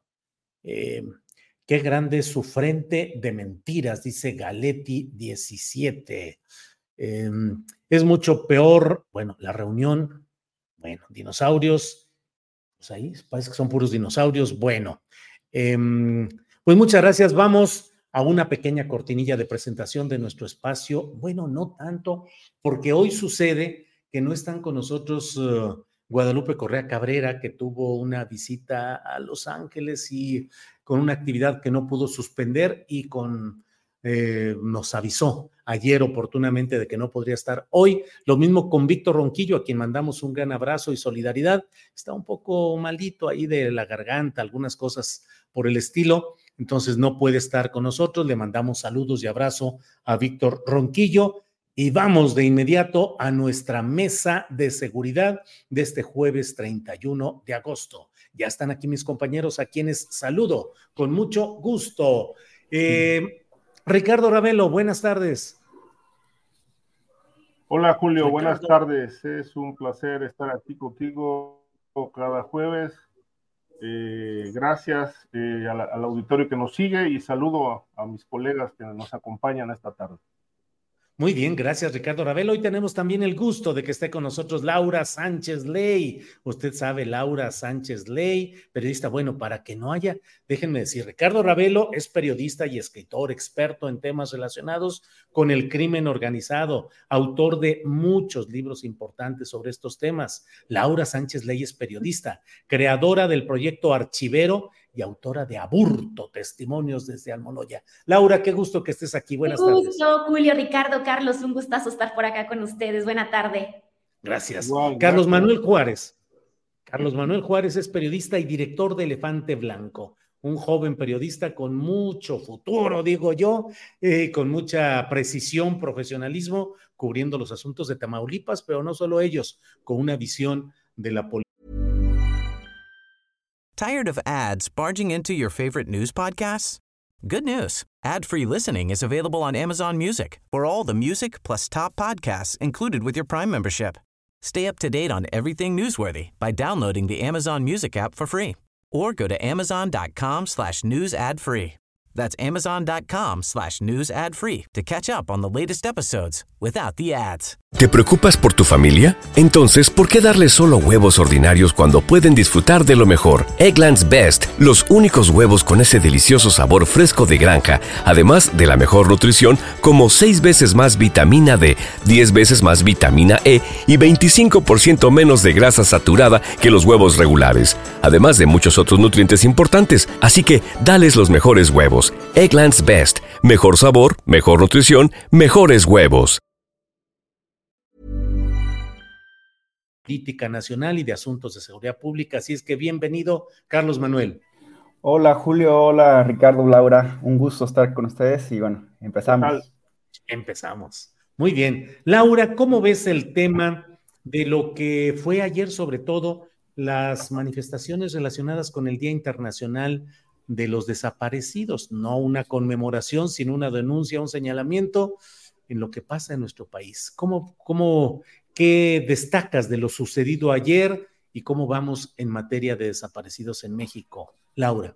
Julio, muchas gracias. Oye, yo creo que vas a tener que mediar más que nada con mi, con mi acelere de, de voz, porque tus, tus, tu auditorio siempre se escucha de que hablo a 200 por minuto. Así que bueno, voy a tratar de hablar un poco más despacio para que hoy no. Adelante, adelante, Laura. Muchas gracias, Julio. Bueno, pues mira, trágico, la verdad, eh, pues sobre todo la desconexión de la política local, ¿no? Realmente imagínate que ponerse a descartar y elegir candidata para la próxima gobernatura presidencial, para las próximas elecciones, perdón, en medio de, pues, del Día Internacional de los Desaparecidos. Muy triste porque pasó desapercibido en muchísimos estados cuando debió haber sido el tema que punteó en el día. Así que por eso te digo que es una desconexión total y una falta de tacto, pues por parte de, de la alianza, ¿no? Al final del día, del frente. Entonces, pues me, pareció triste, Julio, la verdad es que eh, me conmovió muchísimo para la gente que a lo mejor no tuvo oportunidad, pues estas manifestaciones, sobre todo la de Veracruz, donde la verdad es que las, las madres, las buscadoras revelaron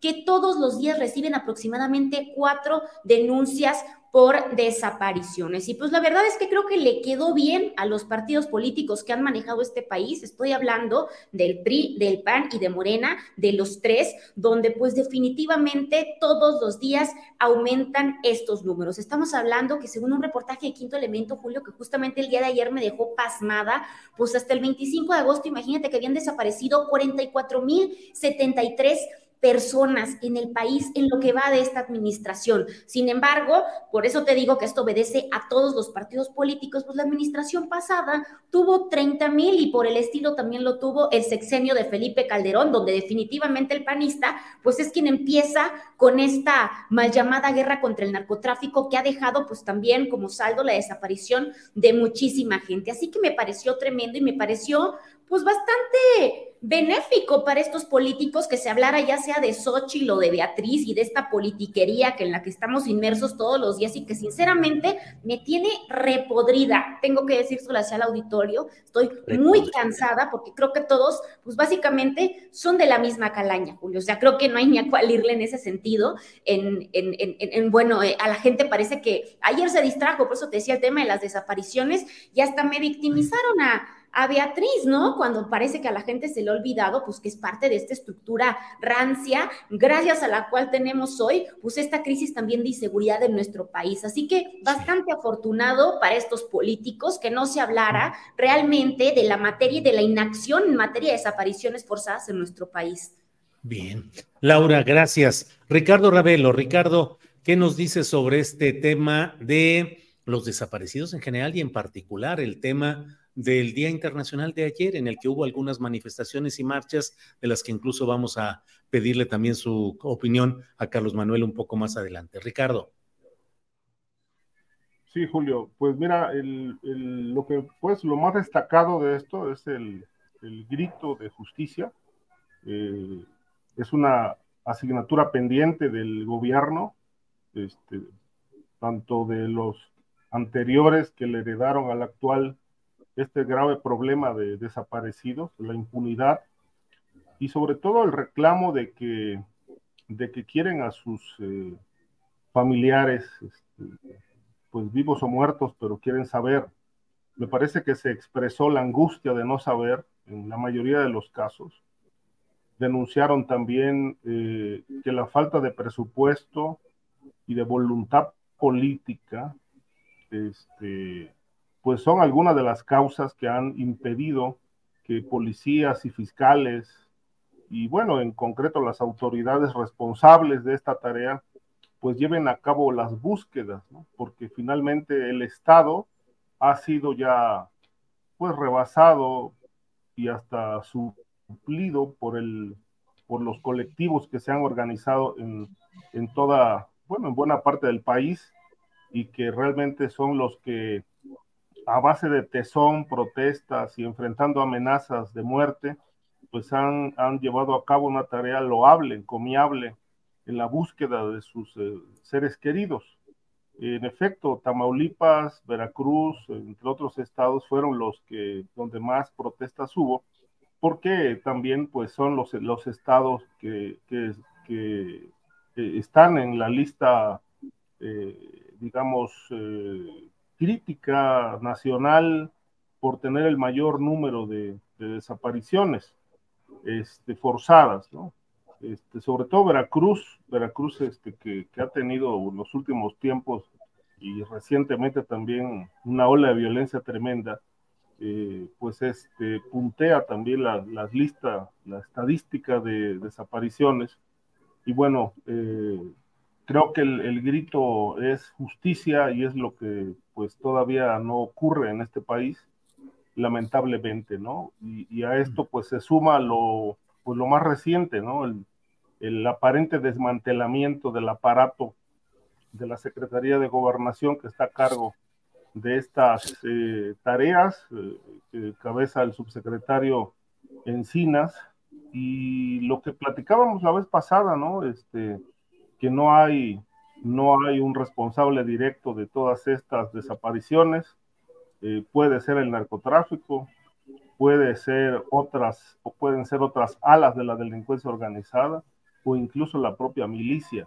En realidad es que ahí falta mucho, mucho trabajo de investigación por realizar. Y bueno, en este Día Internacional de los Desaparecidos, pues creo que la gente se volcó a exigir precisamente eso que no tiene, justicia. Gracias, Ricardo. Carlos Manuel Juárez. Carlos Manuel, tú estuviste ayer, incluso nos hiciste el favor de compartir un video sobre una de las marchas realizadas en la Ciudad de México ayer. Eh, ¿Qué opinión tienes sobre ese día, sobre lo que se hizo y sobre el tema en general de los desaparecidos, Carlos Manuel? Hola, pues yo creo que, que este gobierno de López Obrador, esa es, dentro de otros temas como la seguridad, es su, digamos, su fracaso. No quiere aceptar el presidente que no eh, cumplió con lo que dijo aquel en aquel momento, en octubre, de, septiembre de 2018, cuando todavía era electo, y que se reunió con las buscadoras, con cientos de buscadoras en el Centro Cultural Tatelolco, y dijo que iba a cambiar las cosas respecto al tema de desaparecidos. Hoy vemos que han cambiado, eh, sí, algunas dinámicas, por ejemplo, si en el sexenio de, Felipe Calderón y todavía de Peña Nieto, el noreste de México, eh, Tamaulipas, Nuevo León, eh, eh, Coahuila, en Veracruz, era el centro de las desapariciones. Hoy vemos que el noroeste, que sobre todo Jalisco, se ha convertido el centro de estas desapariciones. Y lo que ayer se mencionaban las madres era que ya no esperaban nada de este gobierno, sino lo que viene hacia futuro. Y por eso, eh, desde la semana pasada se empezaron a ver diferentes actividades, algunas manifestaciones en las calles, otros foros, eh, para ver eh, cuál va a ser la agenda que se van a proponer a los, a los aspirantes que ven a la presidencia. Eh, como decía Laura, este reportaje que publicó, este recuento que publicó el, proyecto de dónde van los desaparecidos, creo que hay un dato que es bastante importante, que es este de los 44 mil desaparecidos, 10 mil en este gobierno de López Obrador, 10 mil más que en el sexenio de Peña Nieto, y también pues un tanto más eh, que en el sexenio de Felipe Calderón, en donde empezó el problema. Creo que eh, otra de las cosas que, eh, que acaban siendo una, permanente exigencia de los colectivos, de las madres, de los padres, es que esta eh, promesa de que iba a haber una integración entre la Fiscalía General de la República, las fiscalías estatales, las comisiones de búsqueda estatales y nacionales, pues acabó siendo eh, incumplida. No fue, nunca eh, quiso la Fiscalía General de la República sentarse con la Comisión Nacional de Búsqueda. en algunos estados, como en Tamaulipas, más o menos funciona este, esta dinámica entre Fiscalía de Desaparecidos y Comisión de Búsqueda sin embargo, a nivel federal vemos que pues fue una promesa incumplida. El presidente no lo va a aceptar, va a decir que él vio, eh, vio agentes externos, intereses eh, ocultos en estas exigencias. Sin embargo, lo que no se puede negar, Julio, son los más de 110 mil personas que no han llegado a su casa por distintos motivos, principalmente por la operación amplia del crimen organizado en el país.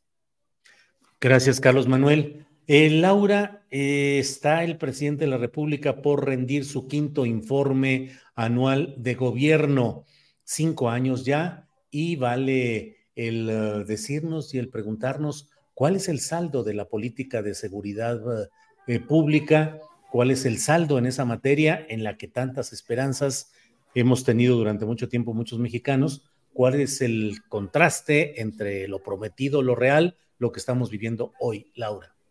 Pues Julio, definitivamente eh, creo que si bien se marcó una diferencia súper marcada definitivamente con los sexenios de Felipe Calderón y de eh, pues Peña Nieto, realmente es que la seguridad pública, y eso es una realidad que se demuestra con cifras y estadísticas, es decir, los datos duros están ahí, no mienten y son generados por el mismo gobierno federal. Eso sí es importante recalcárselo a la gente, porque creo que de repente pues, te acusan de mafia del poder cuando eh, pues contrarías un poco el discurso en materia de seguridad pública, ¿no? Y los datos pues están ahí. Realmente una realidad en materia, estamos, o sea, literalmente pues está detenida y pende de un hilo, ¿no? El homicidio doloso, por ejemplo, el feminicidio, eh, la extorsión, eh, pues roba negocio, narcomenudeo, incluso la trata de personas, pues son delitos que realmente han alcanzado su tasa máxima histórica durante el sexenio pues, del presidente Andrés Manuel López Obrador. Como te decía, si realmente hubo un cambio de estrategia que fue benéfico en cuanto a eh, pues cómo se lidiaba, por ejemplo, con el tema de la delincuencia organizada, pues tenemos que este tipo de delitos continúan a la alta, Julio. Realmente, pues es un, un tema eh, que, que, sigue ahí. Seguimos viendo la evolución de las organizaciones delictivas, por ejemplo, si bien menciono este cambio de estrategia y de en materia de seguridad, pues vemos todavía eh, que el país exige exige un alto a, pues por ejemplo, la pugna entre el cártel de Sinaloa y el cártel Jalisco Nueva Generación. En muchos estados del país continúan eh, pues las narcoextorsiones, los narcobloqueos. Tenemos estados como Baja California, donde en un día, pues la delincuencia organizada como el cártel Jalisco siente que tiene ese poder y esa impunidad para quemar decenas de carros por todo el estado, ¿no? La verdad es que hay muchas historias que se siguen apilando a lo largo y ancho. Todavía tenemos pendiente el tema de la capacitación policial, todavía seguimos viendo a nivel federal, pues que muchos de estos, eh, estas, estas fuerzas, como las Fuerzas Armadas, como el Ejército, como la Guardia Nacional, pues continúan eh, pues siendo reclutados por el narcotráfico. Entonces, Julio, pues realmente es una realidad que le falta mucho. Eh, vemos todavía pues que realmente no se han generado herramientas, por ejemplo, a nivel judicial para pues llevar a la justicia a estas personas. Seguimos viendo una Fiscalía General de la República, pues como en las peores épocas, Julio, realmente tenemos a los ministerios públicos, a veces se acusa y yo creo que, bueno, evidentemente hay jueces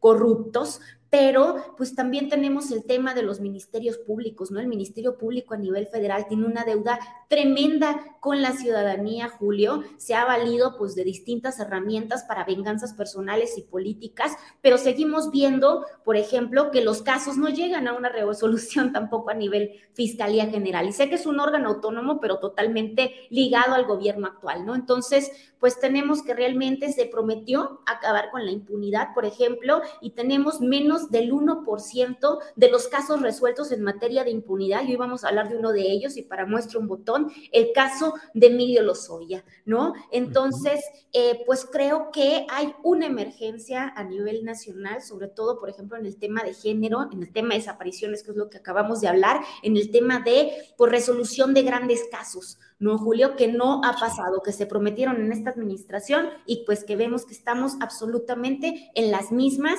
eh, con estos grandes temas mediáticos. Bien, gracias, Laura.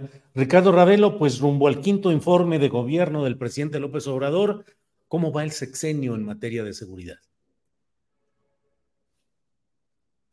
A ver, espera, espera. Fracaso rotundo. Sí, sí. Un fracaso rotundo de esta llamada cuarta transformación en materia de combate al crimen organizado este, y eh, sin resultados. Es decir, este, hay resultados en, en, las estadísticas que nos muestran en la mañanera, pero la realidad pinta otra cosa. Es decir, el discurso presidencial por un lado y la realidad por otro. De tal suerte que, bueno, pues eh, lo que puedo concluir con respecto a este, a este punto es que el presidente no pudo, no pudo con la delincuencia. Él ha reiterado una y otra vez que su gobierno cambió la estrategia, este, que se están atendiendo las causas, pero esta atención de causas, este, pues son inverificables.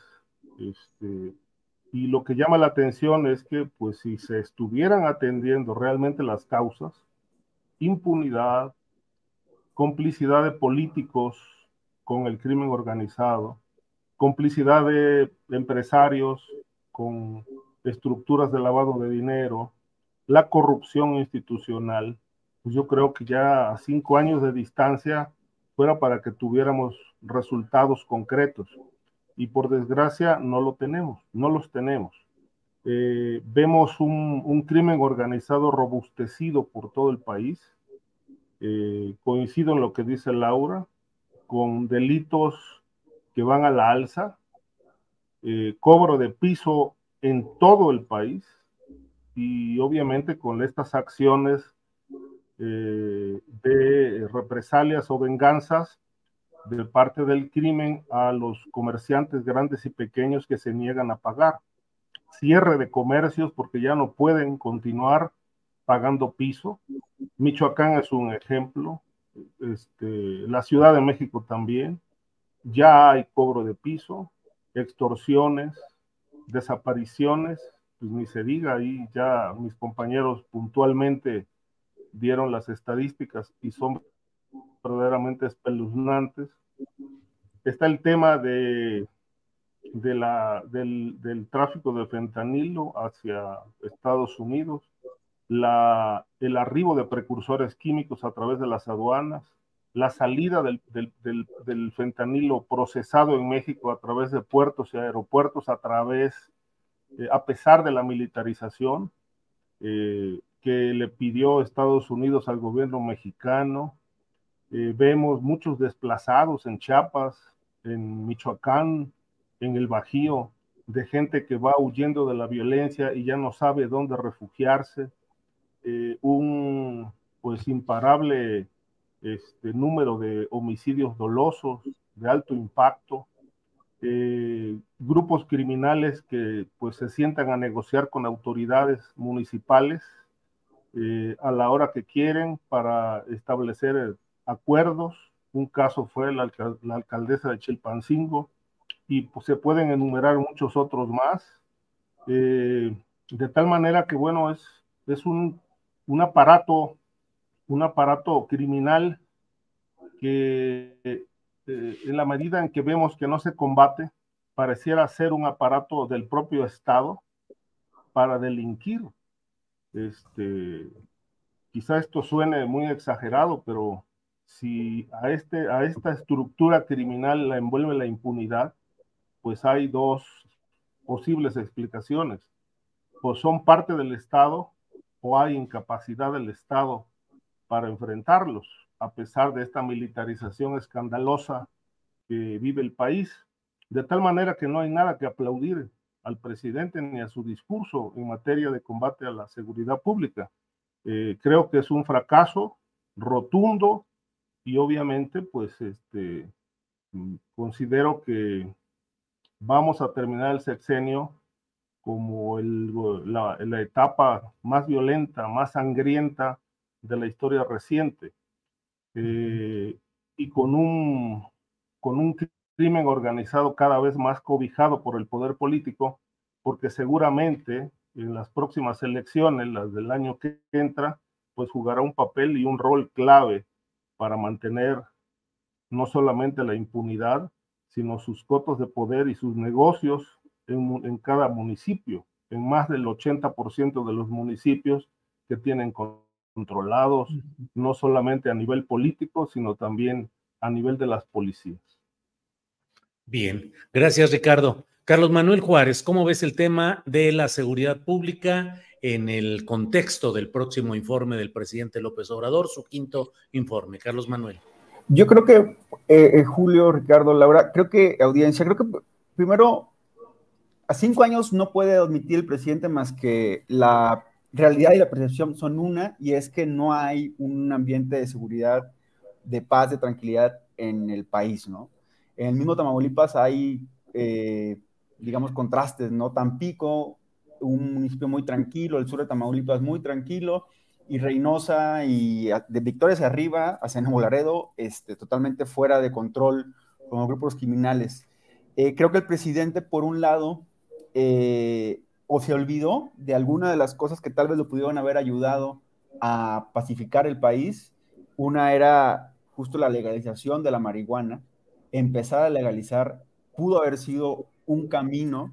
Después, esta famosa ley de amnistía que mencionó, que tampoco funcionó, que tampoco la implementó, eh, ni decir de, la impunidad que se, eh, permanece igual y allí el presidente en los últimos pues, años, dos años, tres, se ha dedicado a, hablar del Poder Judicial, donde también hay, una corresponsabilidad. Sin embargo, creo que, que lo principal eh, donde pudieran haber estado esos llamados abrazos de acciones más blandas, el presidente no, no convenció, no ordenó hacer acciones. Tal vez el tema de la legalización o de la amnistía guiado por, por la presión de Estados Unidos, que aunque el discurso del gobierno es que no hay presión, que hay respeto, que hay soberanía, eh, eh, en muchos momentos se dejó ver la presión realmente de Estados Unidos, ni mencionarlo en este año cuando se secuestraron a cuatro estadounidenses en Matamoros. Eh, entonces creo que en general dejó por un lado el presidente de, la oportunidad de aplicar inclusive un proyecto más amplio tal vez de un tribunal especial para delitos del crimen organizado. Es decir, si había ideas que se le hicieron llegar al presidente cuando era electo, para tal vez de transformar eh, el, tema de seguridad. No quiso simplemente. Ahora, también hay otra parte que, no nos esperamos, creo que nadie, que era el endurecimiento con, el, con, las Fuerzas Armadas en las calles. Eh, y ahí también hay otro, otro vacío, porque hoy yo creo que a la par de aquellos años 2012, 2006-2012, eh, en los que la gente eh, de ciertos lugares le temía tanto al crimen organizado como al ejército, hoy te puedo decir que, por ejemplo, en Nuevo Laredo, en la ribereña, hay igual un temor por la, por la, tanto por el crimen como por la autoridad. Y entonces el presidente, ese discurso de que las Fuerzas Armadas han hecho su trabajo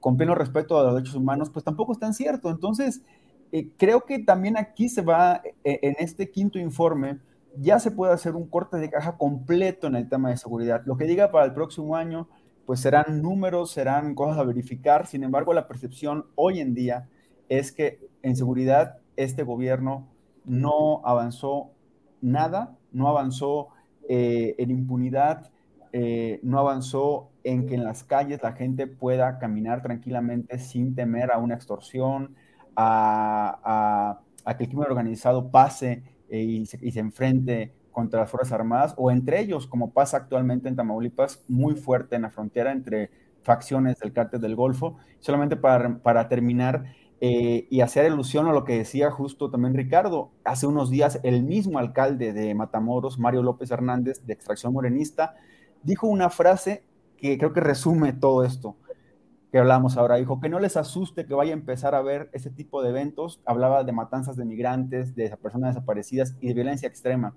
Uno no lo quisiera, pero así es la idiosincrasia de nuestro país. Así, así las cosas, Julio.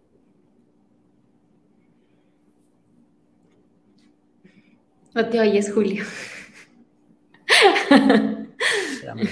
Por, ya, aquí estoy. Ya, gracias, Carlos. Laura, pues ya que toca Carlos Manuel Juárez el tema de Tamaulipas, Tamaulipas, sobre todo ahora que está reactivado el tema, digo, no es que estuviera muerto en Tamaulipas, donde mantiene un poder, eh, subsiste a pesar de todo el poder de eh, Francisco Javier García Cabeza de Vaca, el, el exgobernador panista de Tamaulipas, pero pues ahora sí que la verdad, ahí sigue un poder persistente y amenazante, amenazante, por ejemplo, el tema de las, eh, los amagos de acciones contra nuestra compañera periodista Marta Olivia López. Pero ¿cómo ves esa persistencia de ese poder amenazante de cabeza de vaca, Laura? Híjole, Julio, la verdad es que acá el experto es Carlos Manuel, así que yo creo que él, va a dar como el panorama muy atinado porque está justamente en el Estado, pero lo que yo puedo decir desde fuera y justamente desde el tema a nivel judicial, me parece que eh, pues se le descontroló de las manos al gobierno. Recordemos que el tema de cabeza de vaca pues se revela en un periodo, en un momento muy particular a nivel político. Eh, y bueno, teníamos en ese momento como director de la unidad de inteligencia financiera a Nieto, justamente a Santiago Nieto, a quien recordemos que tenía sus predilectos en la prensa. Era un hombre que le encantaban las cámaras, los medios de comunicación y sobre todo le encantaba filtrarle a sus favoritos, ahí a la gente pues de latinos, bueno, muchas personas, ¿no? Que muy particulares a los que le, le filtraba la información, eh, pues les filtra justamente una investigación en curso. Creo que ahí es donde empieza pues a a darse cuenta, cabeza de vaca, que podía manejar y que podía controlar las cosas, sobre todo porque sabía todos los movimientos que se le venían en su contra.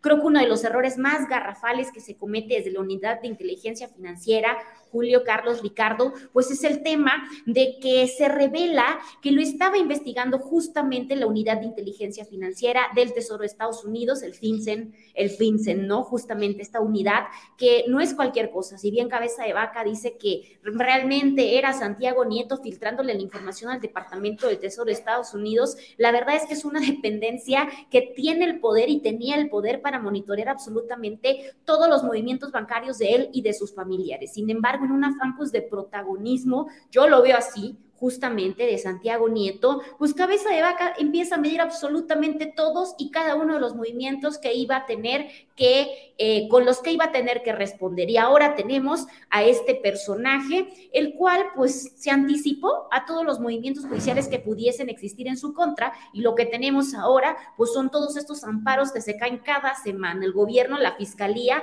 contrarrestando y gastando millones en una investigación en contra de cabeza de vaca, pues que ni siquiera se le ha podido, es decir, no se le ha podido judicializar en estos momentos. Así que creo que pasa lo mismo, ya lo vamos a platicar que con Lozoya, en este afán de protagonismo por parte de algunos funcionarios que ya no están en el actual gobierno, pues lo que sucede es que ahora vemos procesos judiciales como el que pasó ahora con cabeza de vaca, que se cae el amparo, que si lo regresan, que si se vuelve a caer, bueno, todo eso tiene que ver y y, justamente cuando las personas dicen, bueno, ¿qué tiene de malo que se filtre información? Esto es lo que sucede. Tenemos ejemplos como el de Cabeza de Vaca, que se vuelve un personaje al parecer intocable y contra el que hasta el momento la Fiscalía General de la República pues no puede, a pesar de que vemos que realmente ah, existían muchísimas pruebas de pues, los desfalcos de los departamentos, la de la triangulación de recursos y de la colusión pues con algunas estructuras delincuenciales por parte de eh, Cabeza de Vaca.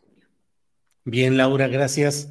Em, Ricardo Ravelo, antes de pedirte tu opinión sobre este tema, déjame compartir con la audiencia que ya se ha anunciado formalmente la cancelación del proceso de elección interna del Frente Amplio por México. Ya han anunciado, pues en un fraseo que la verdad resulta muy especial, em, lo indicaron hoy el comité organizador del Frente, en una conferencia de prensa, dijo, aquí mismo dimos a conocer las etapas que confluyen después de este gran esfuerzo, un esfuerzo que quisimos abrirlo todo el tiempo, después de este acompañamiento de la sociedad civil, de los acuerdos tomados, hoy sabemos que la senadora Xochil Gálvez encabezará la conducción del Frente Amplio por México. Entonces se cancela la votación y según Reforma, que es una fuente creo que bastante precisa en materia de estos asuntos, dice que en lugar de la elección se va a realizar,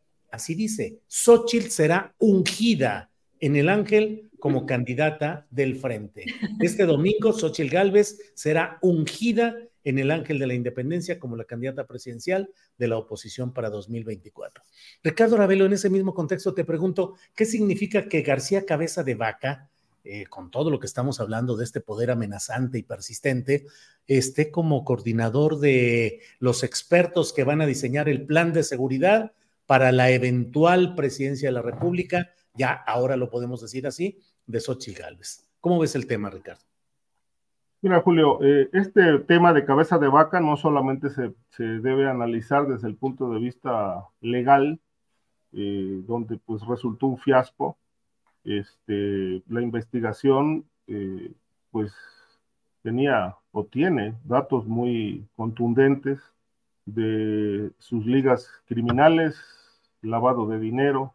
Es más o menos similar el expediente mexicano que el de Estados Unidos, que el de Estados Unidos está vigente pero eh, hubo una serie de factores que, creo que terminaron politizando el asunto y a lo mejor este, me voy a ver exagerado, pero no se puede dejar de ver este ángulo, el ángulo político.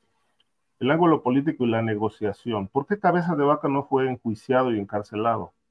Pues huele a una negociación, una negociación de Morena, del presidente con la derecha. Por eso Cabeza de Vaca está ahí donde está, impune, encabezando un proyecto de, ahora de asesor en materia de, seguridad eh, criminal este, en, el, en, esta alianza Va por México, que como bien dijiste ahorita, este, pues tendrá como candidata única al más puro estilo de la derecha y del PRI a Xochitl Galvez.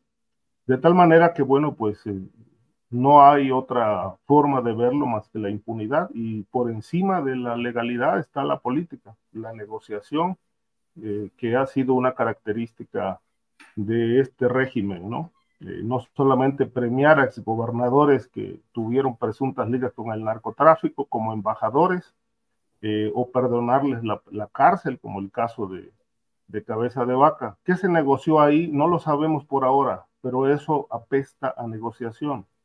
Este, y obviamente, pues podemos decir que el tropiezo de la fiscalía, podemos argumentar que la carpeta está mal integrada, que la investigación de la unidad de inteligencia financiera no funcionó y que finalmente los amparos los ganó el, el, el acusado. Podemos argumentar muchas cosas, ¿no? Y decir que todo el aparato, tanto de procuración de justicia como de administración de justicia, pues no sirven para nada. Pero pues por encima de esto está la negociación política, de tal manera que yo no lo veo este, de otra forma. Esto fue negociado eh, y obviamente se entregó el Estado a un, a un candidato de Morena, en este caso Américo Villarreal, cabeza de vaca, pues salió avante de todas las acusaciones, Ahora es un personaje que incluso pues llegó a, anunciar su, a, registrarse hasta como aspirante a la presidencia y todo esto pues se lo han permitido este, los, eh, la estructura política actual. Eh, de tal manera que pues considero que esto es una característica del sexenio, este, la negociación, por encima de la justicia. Bien, Ricardo, gracias. Carlos Manuel Juárez, ¿cuál es la situación específica de García Cabeza de Vaca en términos judiciales? Hay varias noticias que creo que tú nos puedes ayudar a precisar y a tenerlas con mucha claridad. ¿Y cómo va este tema de lo que estamos hablando específicamente sobre ese poder persistente y amenazante de García Cabeza de Vaca? Carlos.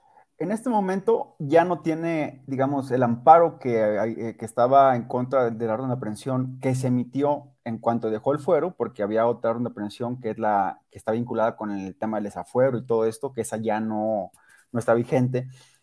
Eh, se emitió una orden de aprehensión el 4 de octubre, tres días después de que dejó el fuero, y ahí esa orden de aprehensión, eh, cabeza de vaca, la, emitió, eh, interpuso un juicio de amparo a la defensa, lo ganaron en febrero de este año.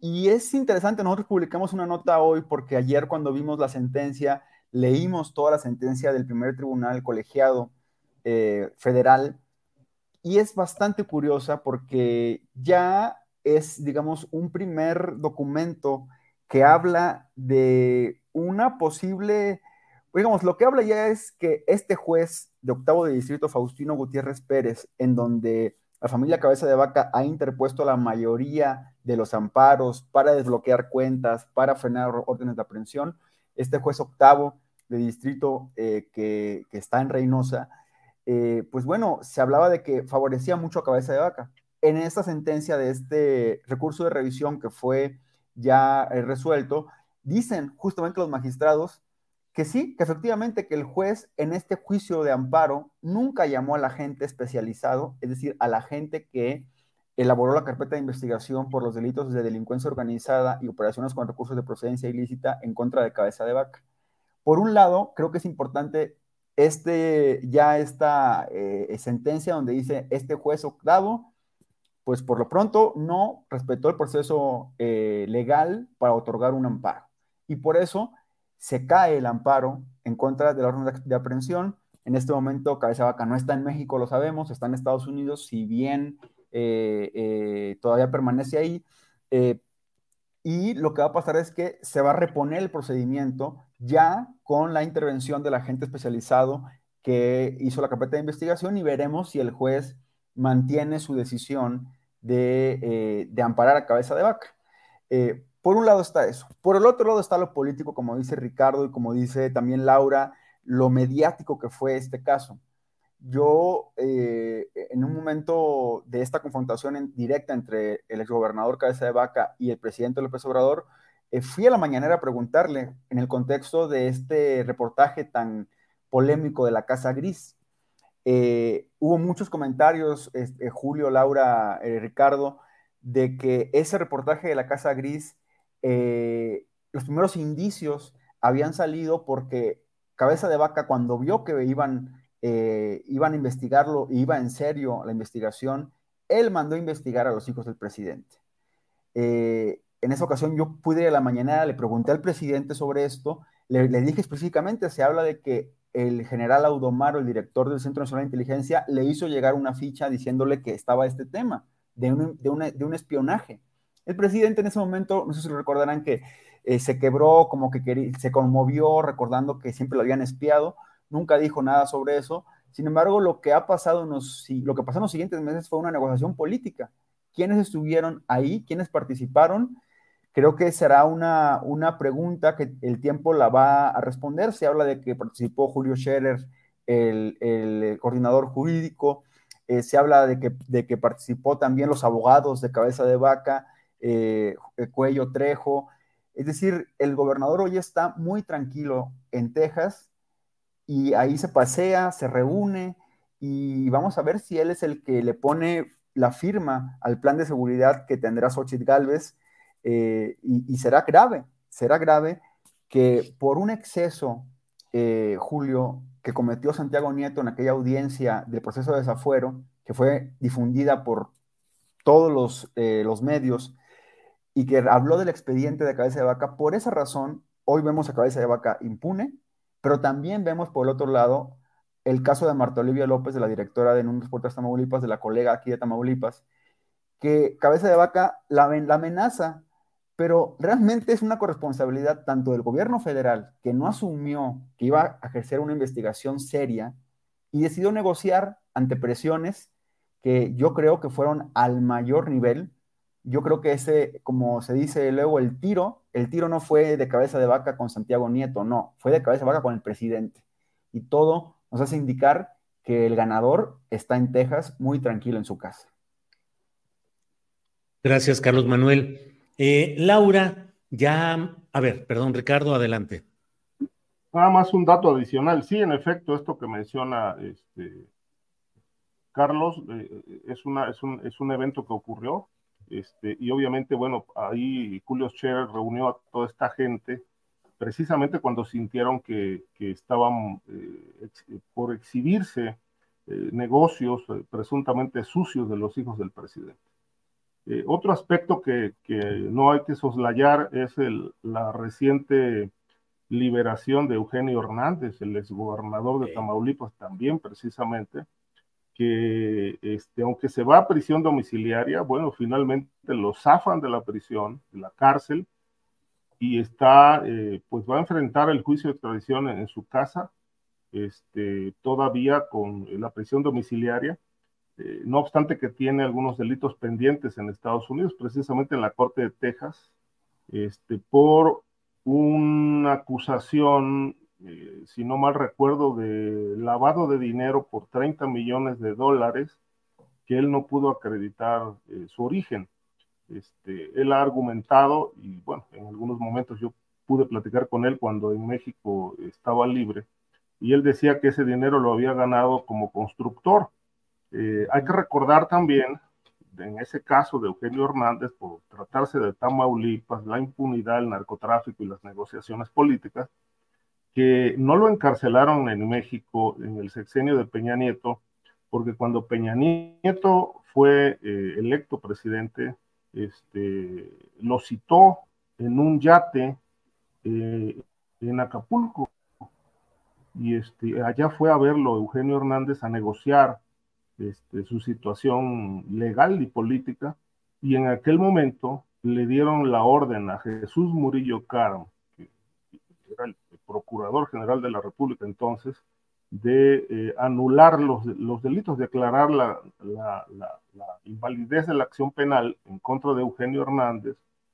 Le entregaron el documento, a mí me lo enseñó lo leí, que ya no había delito que perseguir contra él en México, y esto le permitía pasearse de un lugar a otro, de Nuevo León a Ciudad Victoria, este, a Cancún, donde incluso es dueño de un palacete, y este, hasta que, bueno, finalmente fue detenido en Ciudad Victoria este, por la, eh, un fraude con un terreno en Altamira, este, que él, él este, puso en venta siendo gobernador, este, con un precio muy bajo, cuando en realidad era este, 20 veces más, este, y por eso lo, lo encarcela cabeza de vaca.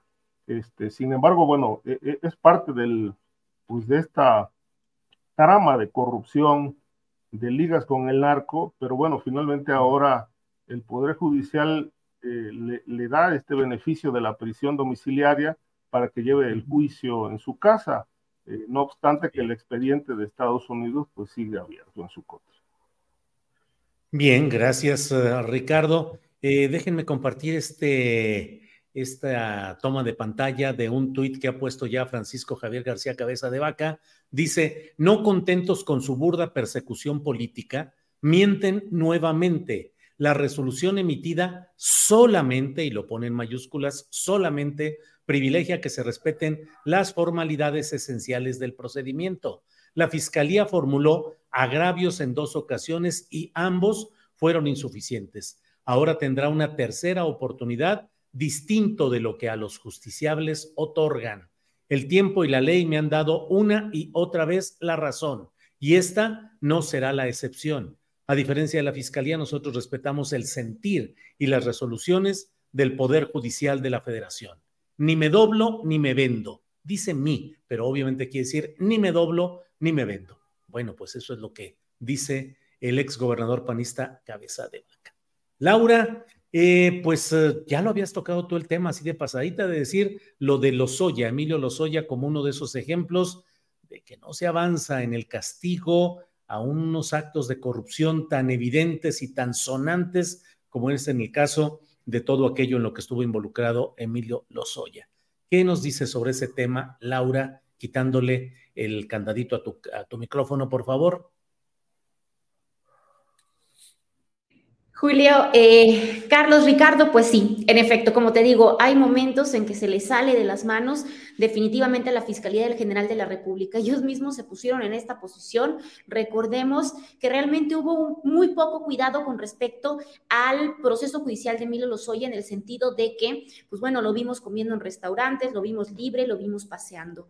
Sin embargo, eh, pues vemos que hoy el Poder Judicial eh, e, específicamente un tribunal colegiado, es decir, un tribunal de revisión en la Ciudad de México, pues desecha el amparo con el que el exdirector de Pemex, Emilio Lozoya, pues ahora sí que buscaba anular los testimonios y los videos de los interrogatorios exdirectivos de Odebrecht, pues que en su momento lo acusaron de recibir sobornos de la constructora brasileña, ¿no? Eso es lo que, lo que tenemos como nota muy específica. Sin embargo, pues tenemos que es, una, es un tema de nunca acabar. Julio ahora sí que le dieron la mano y Emilio Lozoya les agarró el pie y les agarró todo, ya que pues le dieron tiempo de maniobrar. Definitivamente la Fiscalía General de la República, que pues eh, hemos visto que ha trabajado pues arduamente para sus venganzas personales. Por ejemplo, tenemos el tema de Gertz Manero encarcelando pues a su, a su cuñada de 95 años de edad.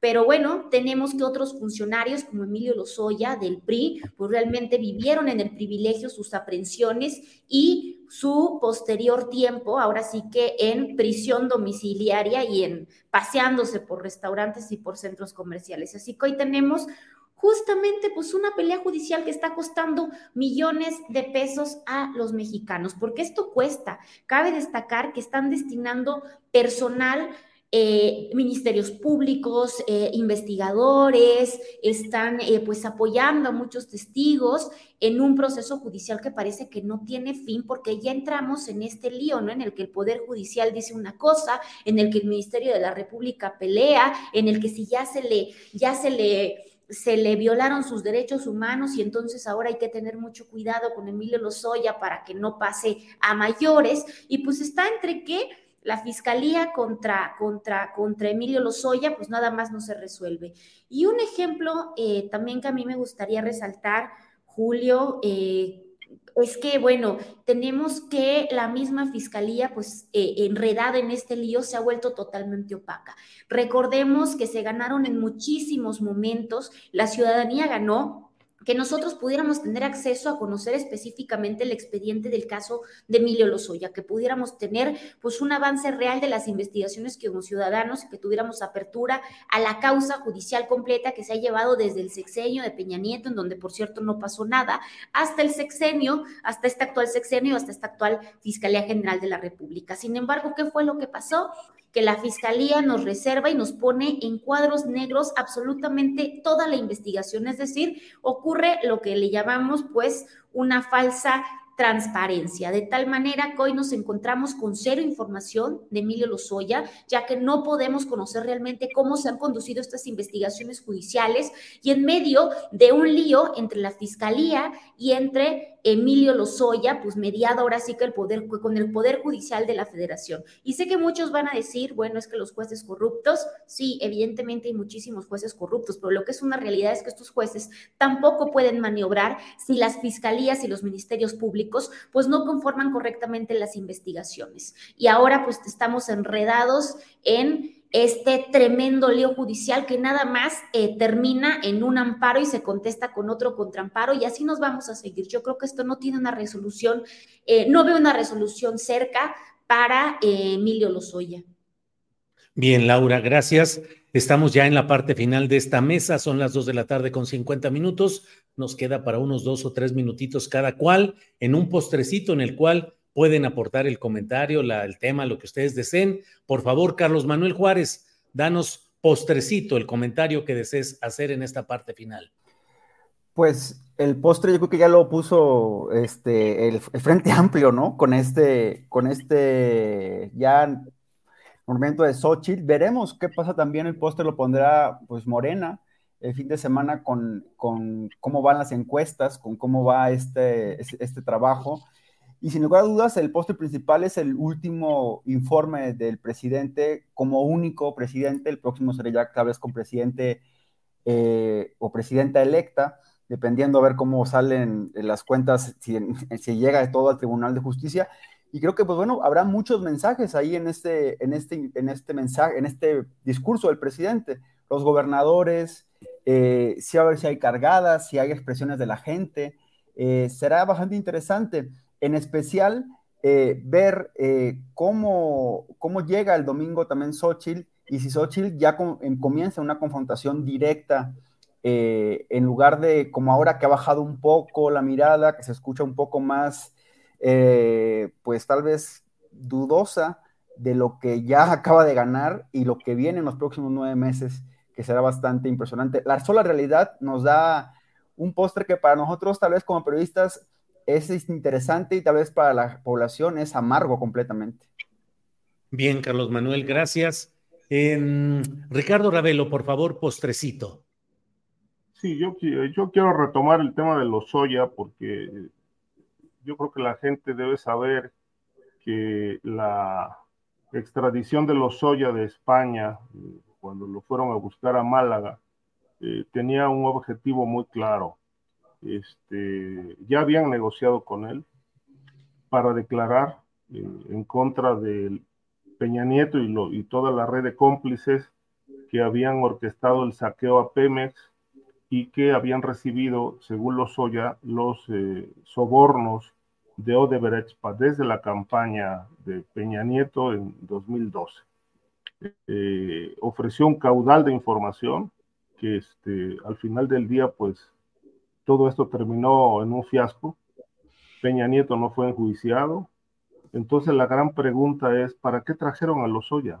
Y para hacer este circo tan espectacular de declaraciones que no han sido eh, consignadas contra el expresidente, se habló también de la participación de Luis Videgaray en aquel asunto de los sobornos a los senadores, entre ellos a cabeza de vaca, para votar en favor de la reforma energética. Habló de cómo, o, hablaría, según se dijo en su momento, de toda la red de complicidades que se, se tejió desde la presidencia de la República, de tal suerte que, bueno, todo esto es historia y ha sido un cuento chino que nos han vendido como parte de una enorme investigación cuyo objetivo era pues encarcelar a Peña Nieto y a sus cómplices, Pero al final del día, pues todo esto terminó en un cuento fantástico. Bien, Ricardo, gracias.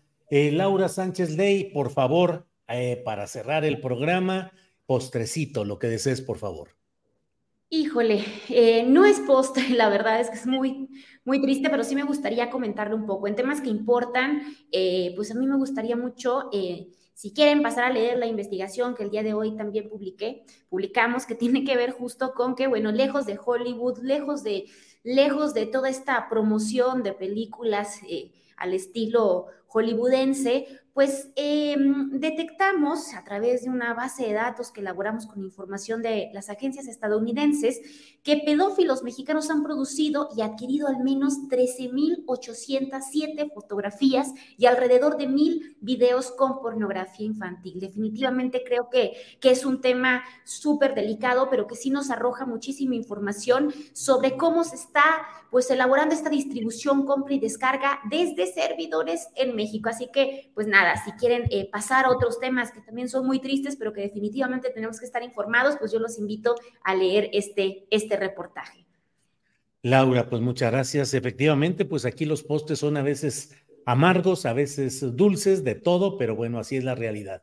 Ricardo Ravelo, muchas gracias y buenas tardes. Gracias, Julio. Gracias a mis compañeros también, a Carlos, a Laura. Muchas gracias al auditorio por, por seguirnos en esta transmisión y bueno, pues yo les deseo un buen fin de semana. Gracias, Carlos Manuel Juárez. Gracias, buenas tardes. Julio, Laura, Ricardo, gracias, buenas tardes. Y también a la audiencia que eh, dicen de todo y bastante fuerte ver cómo, Julio, nada más, ver cómo si hay un, un la politización está bastante, como dijera el clásico, está bastante dura y y bueno, ya veremos, ya veremos el, próximo miércoles, se va a poner todavía peor después de la corcholata elegida, ¿no? Bueno, pues ya iremos viendo. Bien, Carlos Manuel. Laura, gracias y buenas tardes. Muchas gracias, Julio, también al auditorio, Carlos, Ricardo, y pues bueno, como dice Carlos, yo también estuve leyendo los comentarios, no crean que no los leemos y no los sentimos en el corazón al auditorio. Hay una, una persona por ahí pone la mesa de la fatalidad, es triste, lo sé, es una mesa complicada, pero nada, pues muchas gracias a todos, a todas, y que sepan que, que bueno, no es ser facho, es que a veces pues hay que también decir las cosas como son y hay que, y hay que reconocer lo bueno y lo malo y en este momento pues estamos haciendo un análisis. Nos quedó pendiente el del Poder Judicial y por supuesto que leo sus comentarios y por supuesto que hay un nepotismo tremendo y ya les estaré platicando también sobre eso en la próxima mesa. Muy bien, Laura, muchas gracias. Bueno, pues Carlos, Ricardo, Laura, hasta pronto. Gracias por hoy. Hasta luego. Gracias. Bien, pues es, eh, son las dos de la tarde con 56 minutos, ya estamos en la parte final de nuestro programa. Eh, de todo hay aquí, son muy buenos sus análisis, un gusto escucharlos. Enrique Hernández dice, pero infieren mucho sin argumentos reales. Ravelo me parece que se pasó, dice Adolfo Cervantes. Yelila Trujillo dice, me gustó la mesa de este día. Julio, Jonathan González dice la mejor mesa de la semana. Voy brincando sin ver lo que cae. Es decir, el mensaje que caiga, ahí está. Claro, la seguridad en México está de la patada. El problema es cuando Ravelo simplifica y extiende eso a todo lo demás. Arturo Álvarez dice, Laura, eres más simpática que tu hermana. Mima Cantora dice, jaja, entre chayoteros te veas. María Gutiérrez, en verdad este gobierno debió enjuiciar a Peña y a Fecal. Los delitos de los expresidentes no deberían prescribir. Oscar Gobantes dice, muchas gracias Ravelo por tu fabulosa, esplendorosa opinión del Frente Amplio. Eres un hijo del Opus Dei del Yunque. Bueno, como les digo, voy dando cómo caen. Marta Hernández dice, me encantó esta mesa, gracias. Heriberto Gaspar Ramírez Caballero dice, chida tu mesa. Iraíz Olmedo dice, bravo, periodistas, por mí muchos ya no nos compran una con una pensión ni con obras. Marisela Brito, ¿cómo puede avanzar el gobierno federal respecto al ataque contra la inseguridad cuando la, la Suprema Corte de Justicia de la Nación libera a delincuentes y concede amparos a cambio de sobornos? Sus análisis son muy sesgados. Bueno, pues son muchos los comentarios que desató esta mesa. Romel Andrado, excelente mesa. Paco Guevara, Ricardo Ravelo es un profesional y es una persona humilde que respeta a las nuevas generaciones. Muy bien, Carolina Oropesa, excelente mesa. Felicidades a los tres. Eh, Alejandra Osorio dice, no, la peor eh, mesa, puro golpeador. Eh, lees lo que te conviene, Julia. Ay, entonces quito esta rápidamente. No se cree, hombre, ahí está. Ay, ¿cuál fue? Ya se fue. Esta. Lees lo que te conviene, Julio, lo que va cayendo. El PTCAN, ¿acaso la ministra Piña no la puso Peña? ¿Procedería contra su benefactor? ¿Qué tan cierta es la noticia que renunciaron 700 priistas? Dice Francisco Javier Franco. Pues no sé nada sobre eso, no he leído nada, pero mire, lo que sí tenemos es un video que vamos a compartir en este momento en el cual el PRI nacional dice, las y los priistas cerramos filas con Xochitl Galvez por el futuro de México. Estamos seguros que su visión de país, acompañada de la sociedad civil, la convertirá en la primera presidenta de México.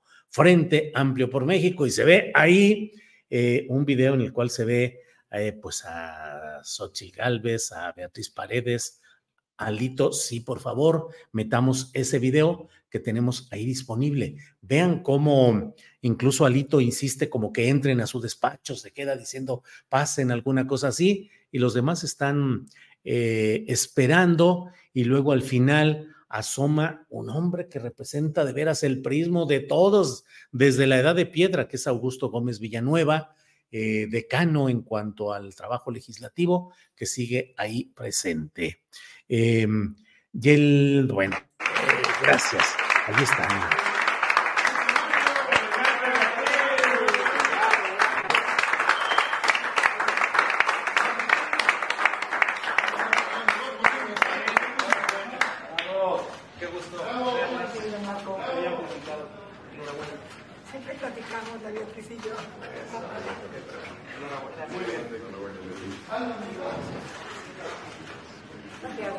Mira, 94, 93 años, Gómez Villanueva. ¿Y qué?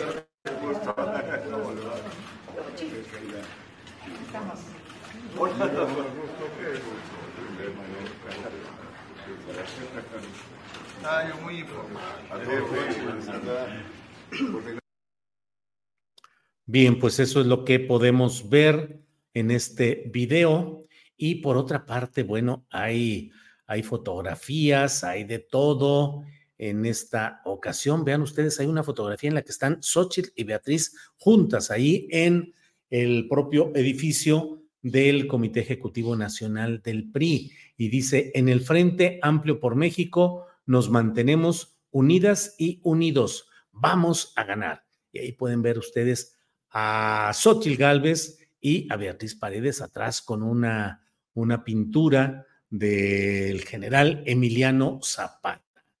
Mm, bueno, en otros temas que quiero irle compartiendo, mire, eh, hizo una apuesta, Xochitl Galvez le lanza una apuesta al presidente de la República y le dice, le juego doble a sencillo al que anda cantando apuestas.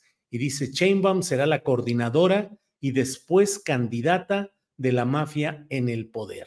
¿Le entra o le saca? Eso dice Xochitl Galvez Ruiz en su eh, cuenta de eh, eh, lo que era antes Twitter, ahora se llama X, ya no sabemos a veces cómo denominarlo, pero bueno, ahí está. Y en otro tema, mire, Marta Lucía Micher que, Camarena, que es la representante de Marcelo Ebrard en todo este asunto de las encuestas, puso un tuit en respuesta a Gerardo Fernández Noroña.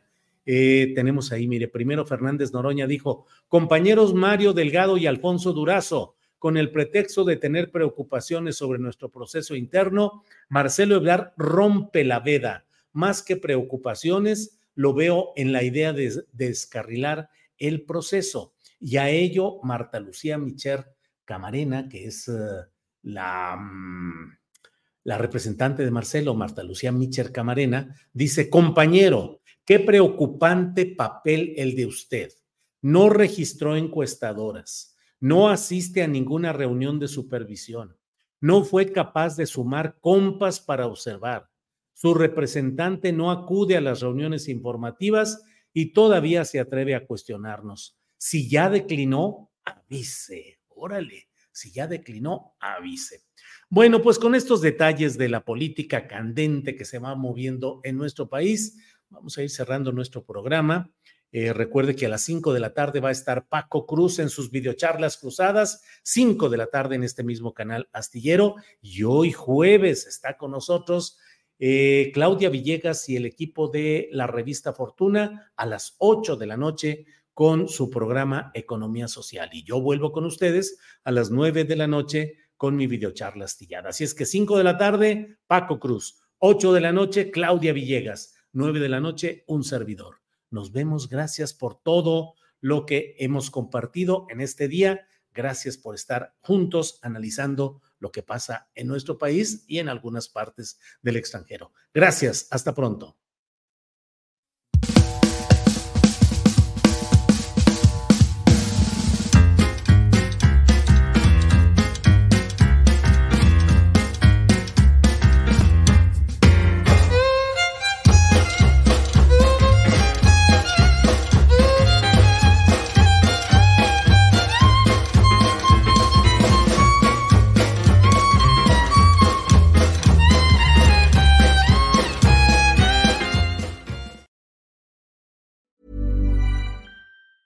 Tired of ads barging into your favorite news podcasts?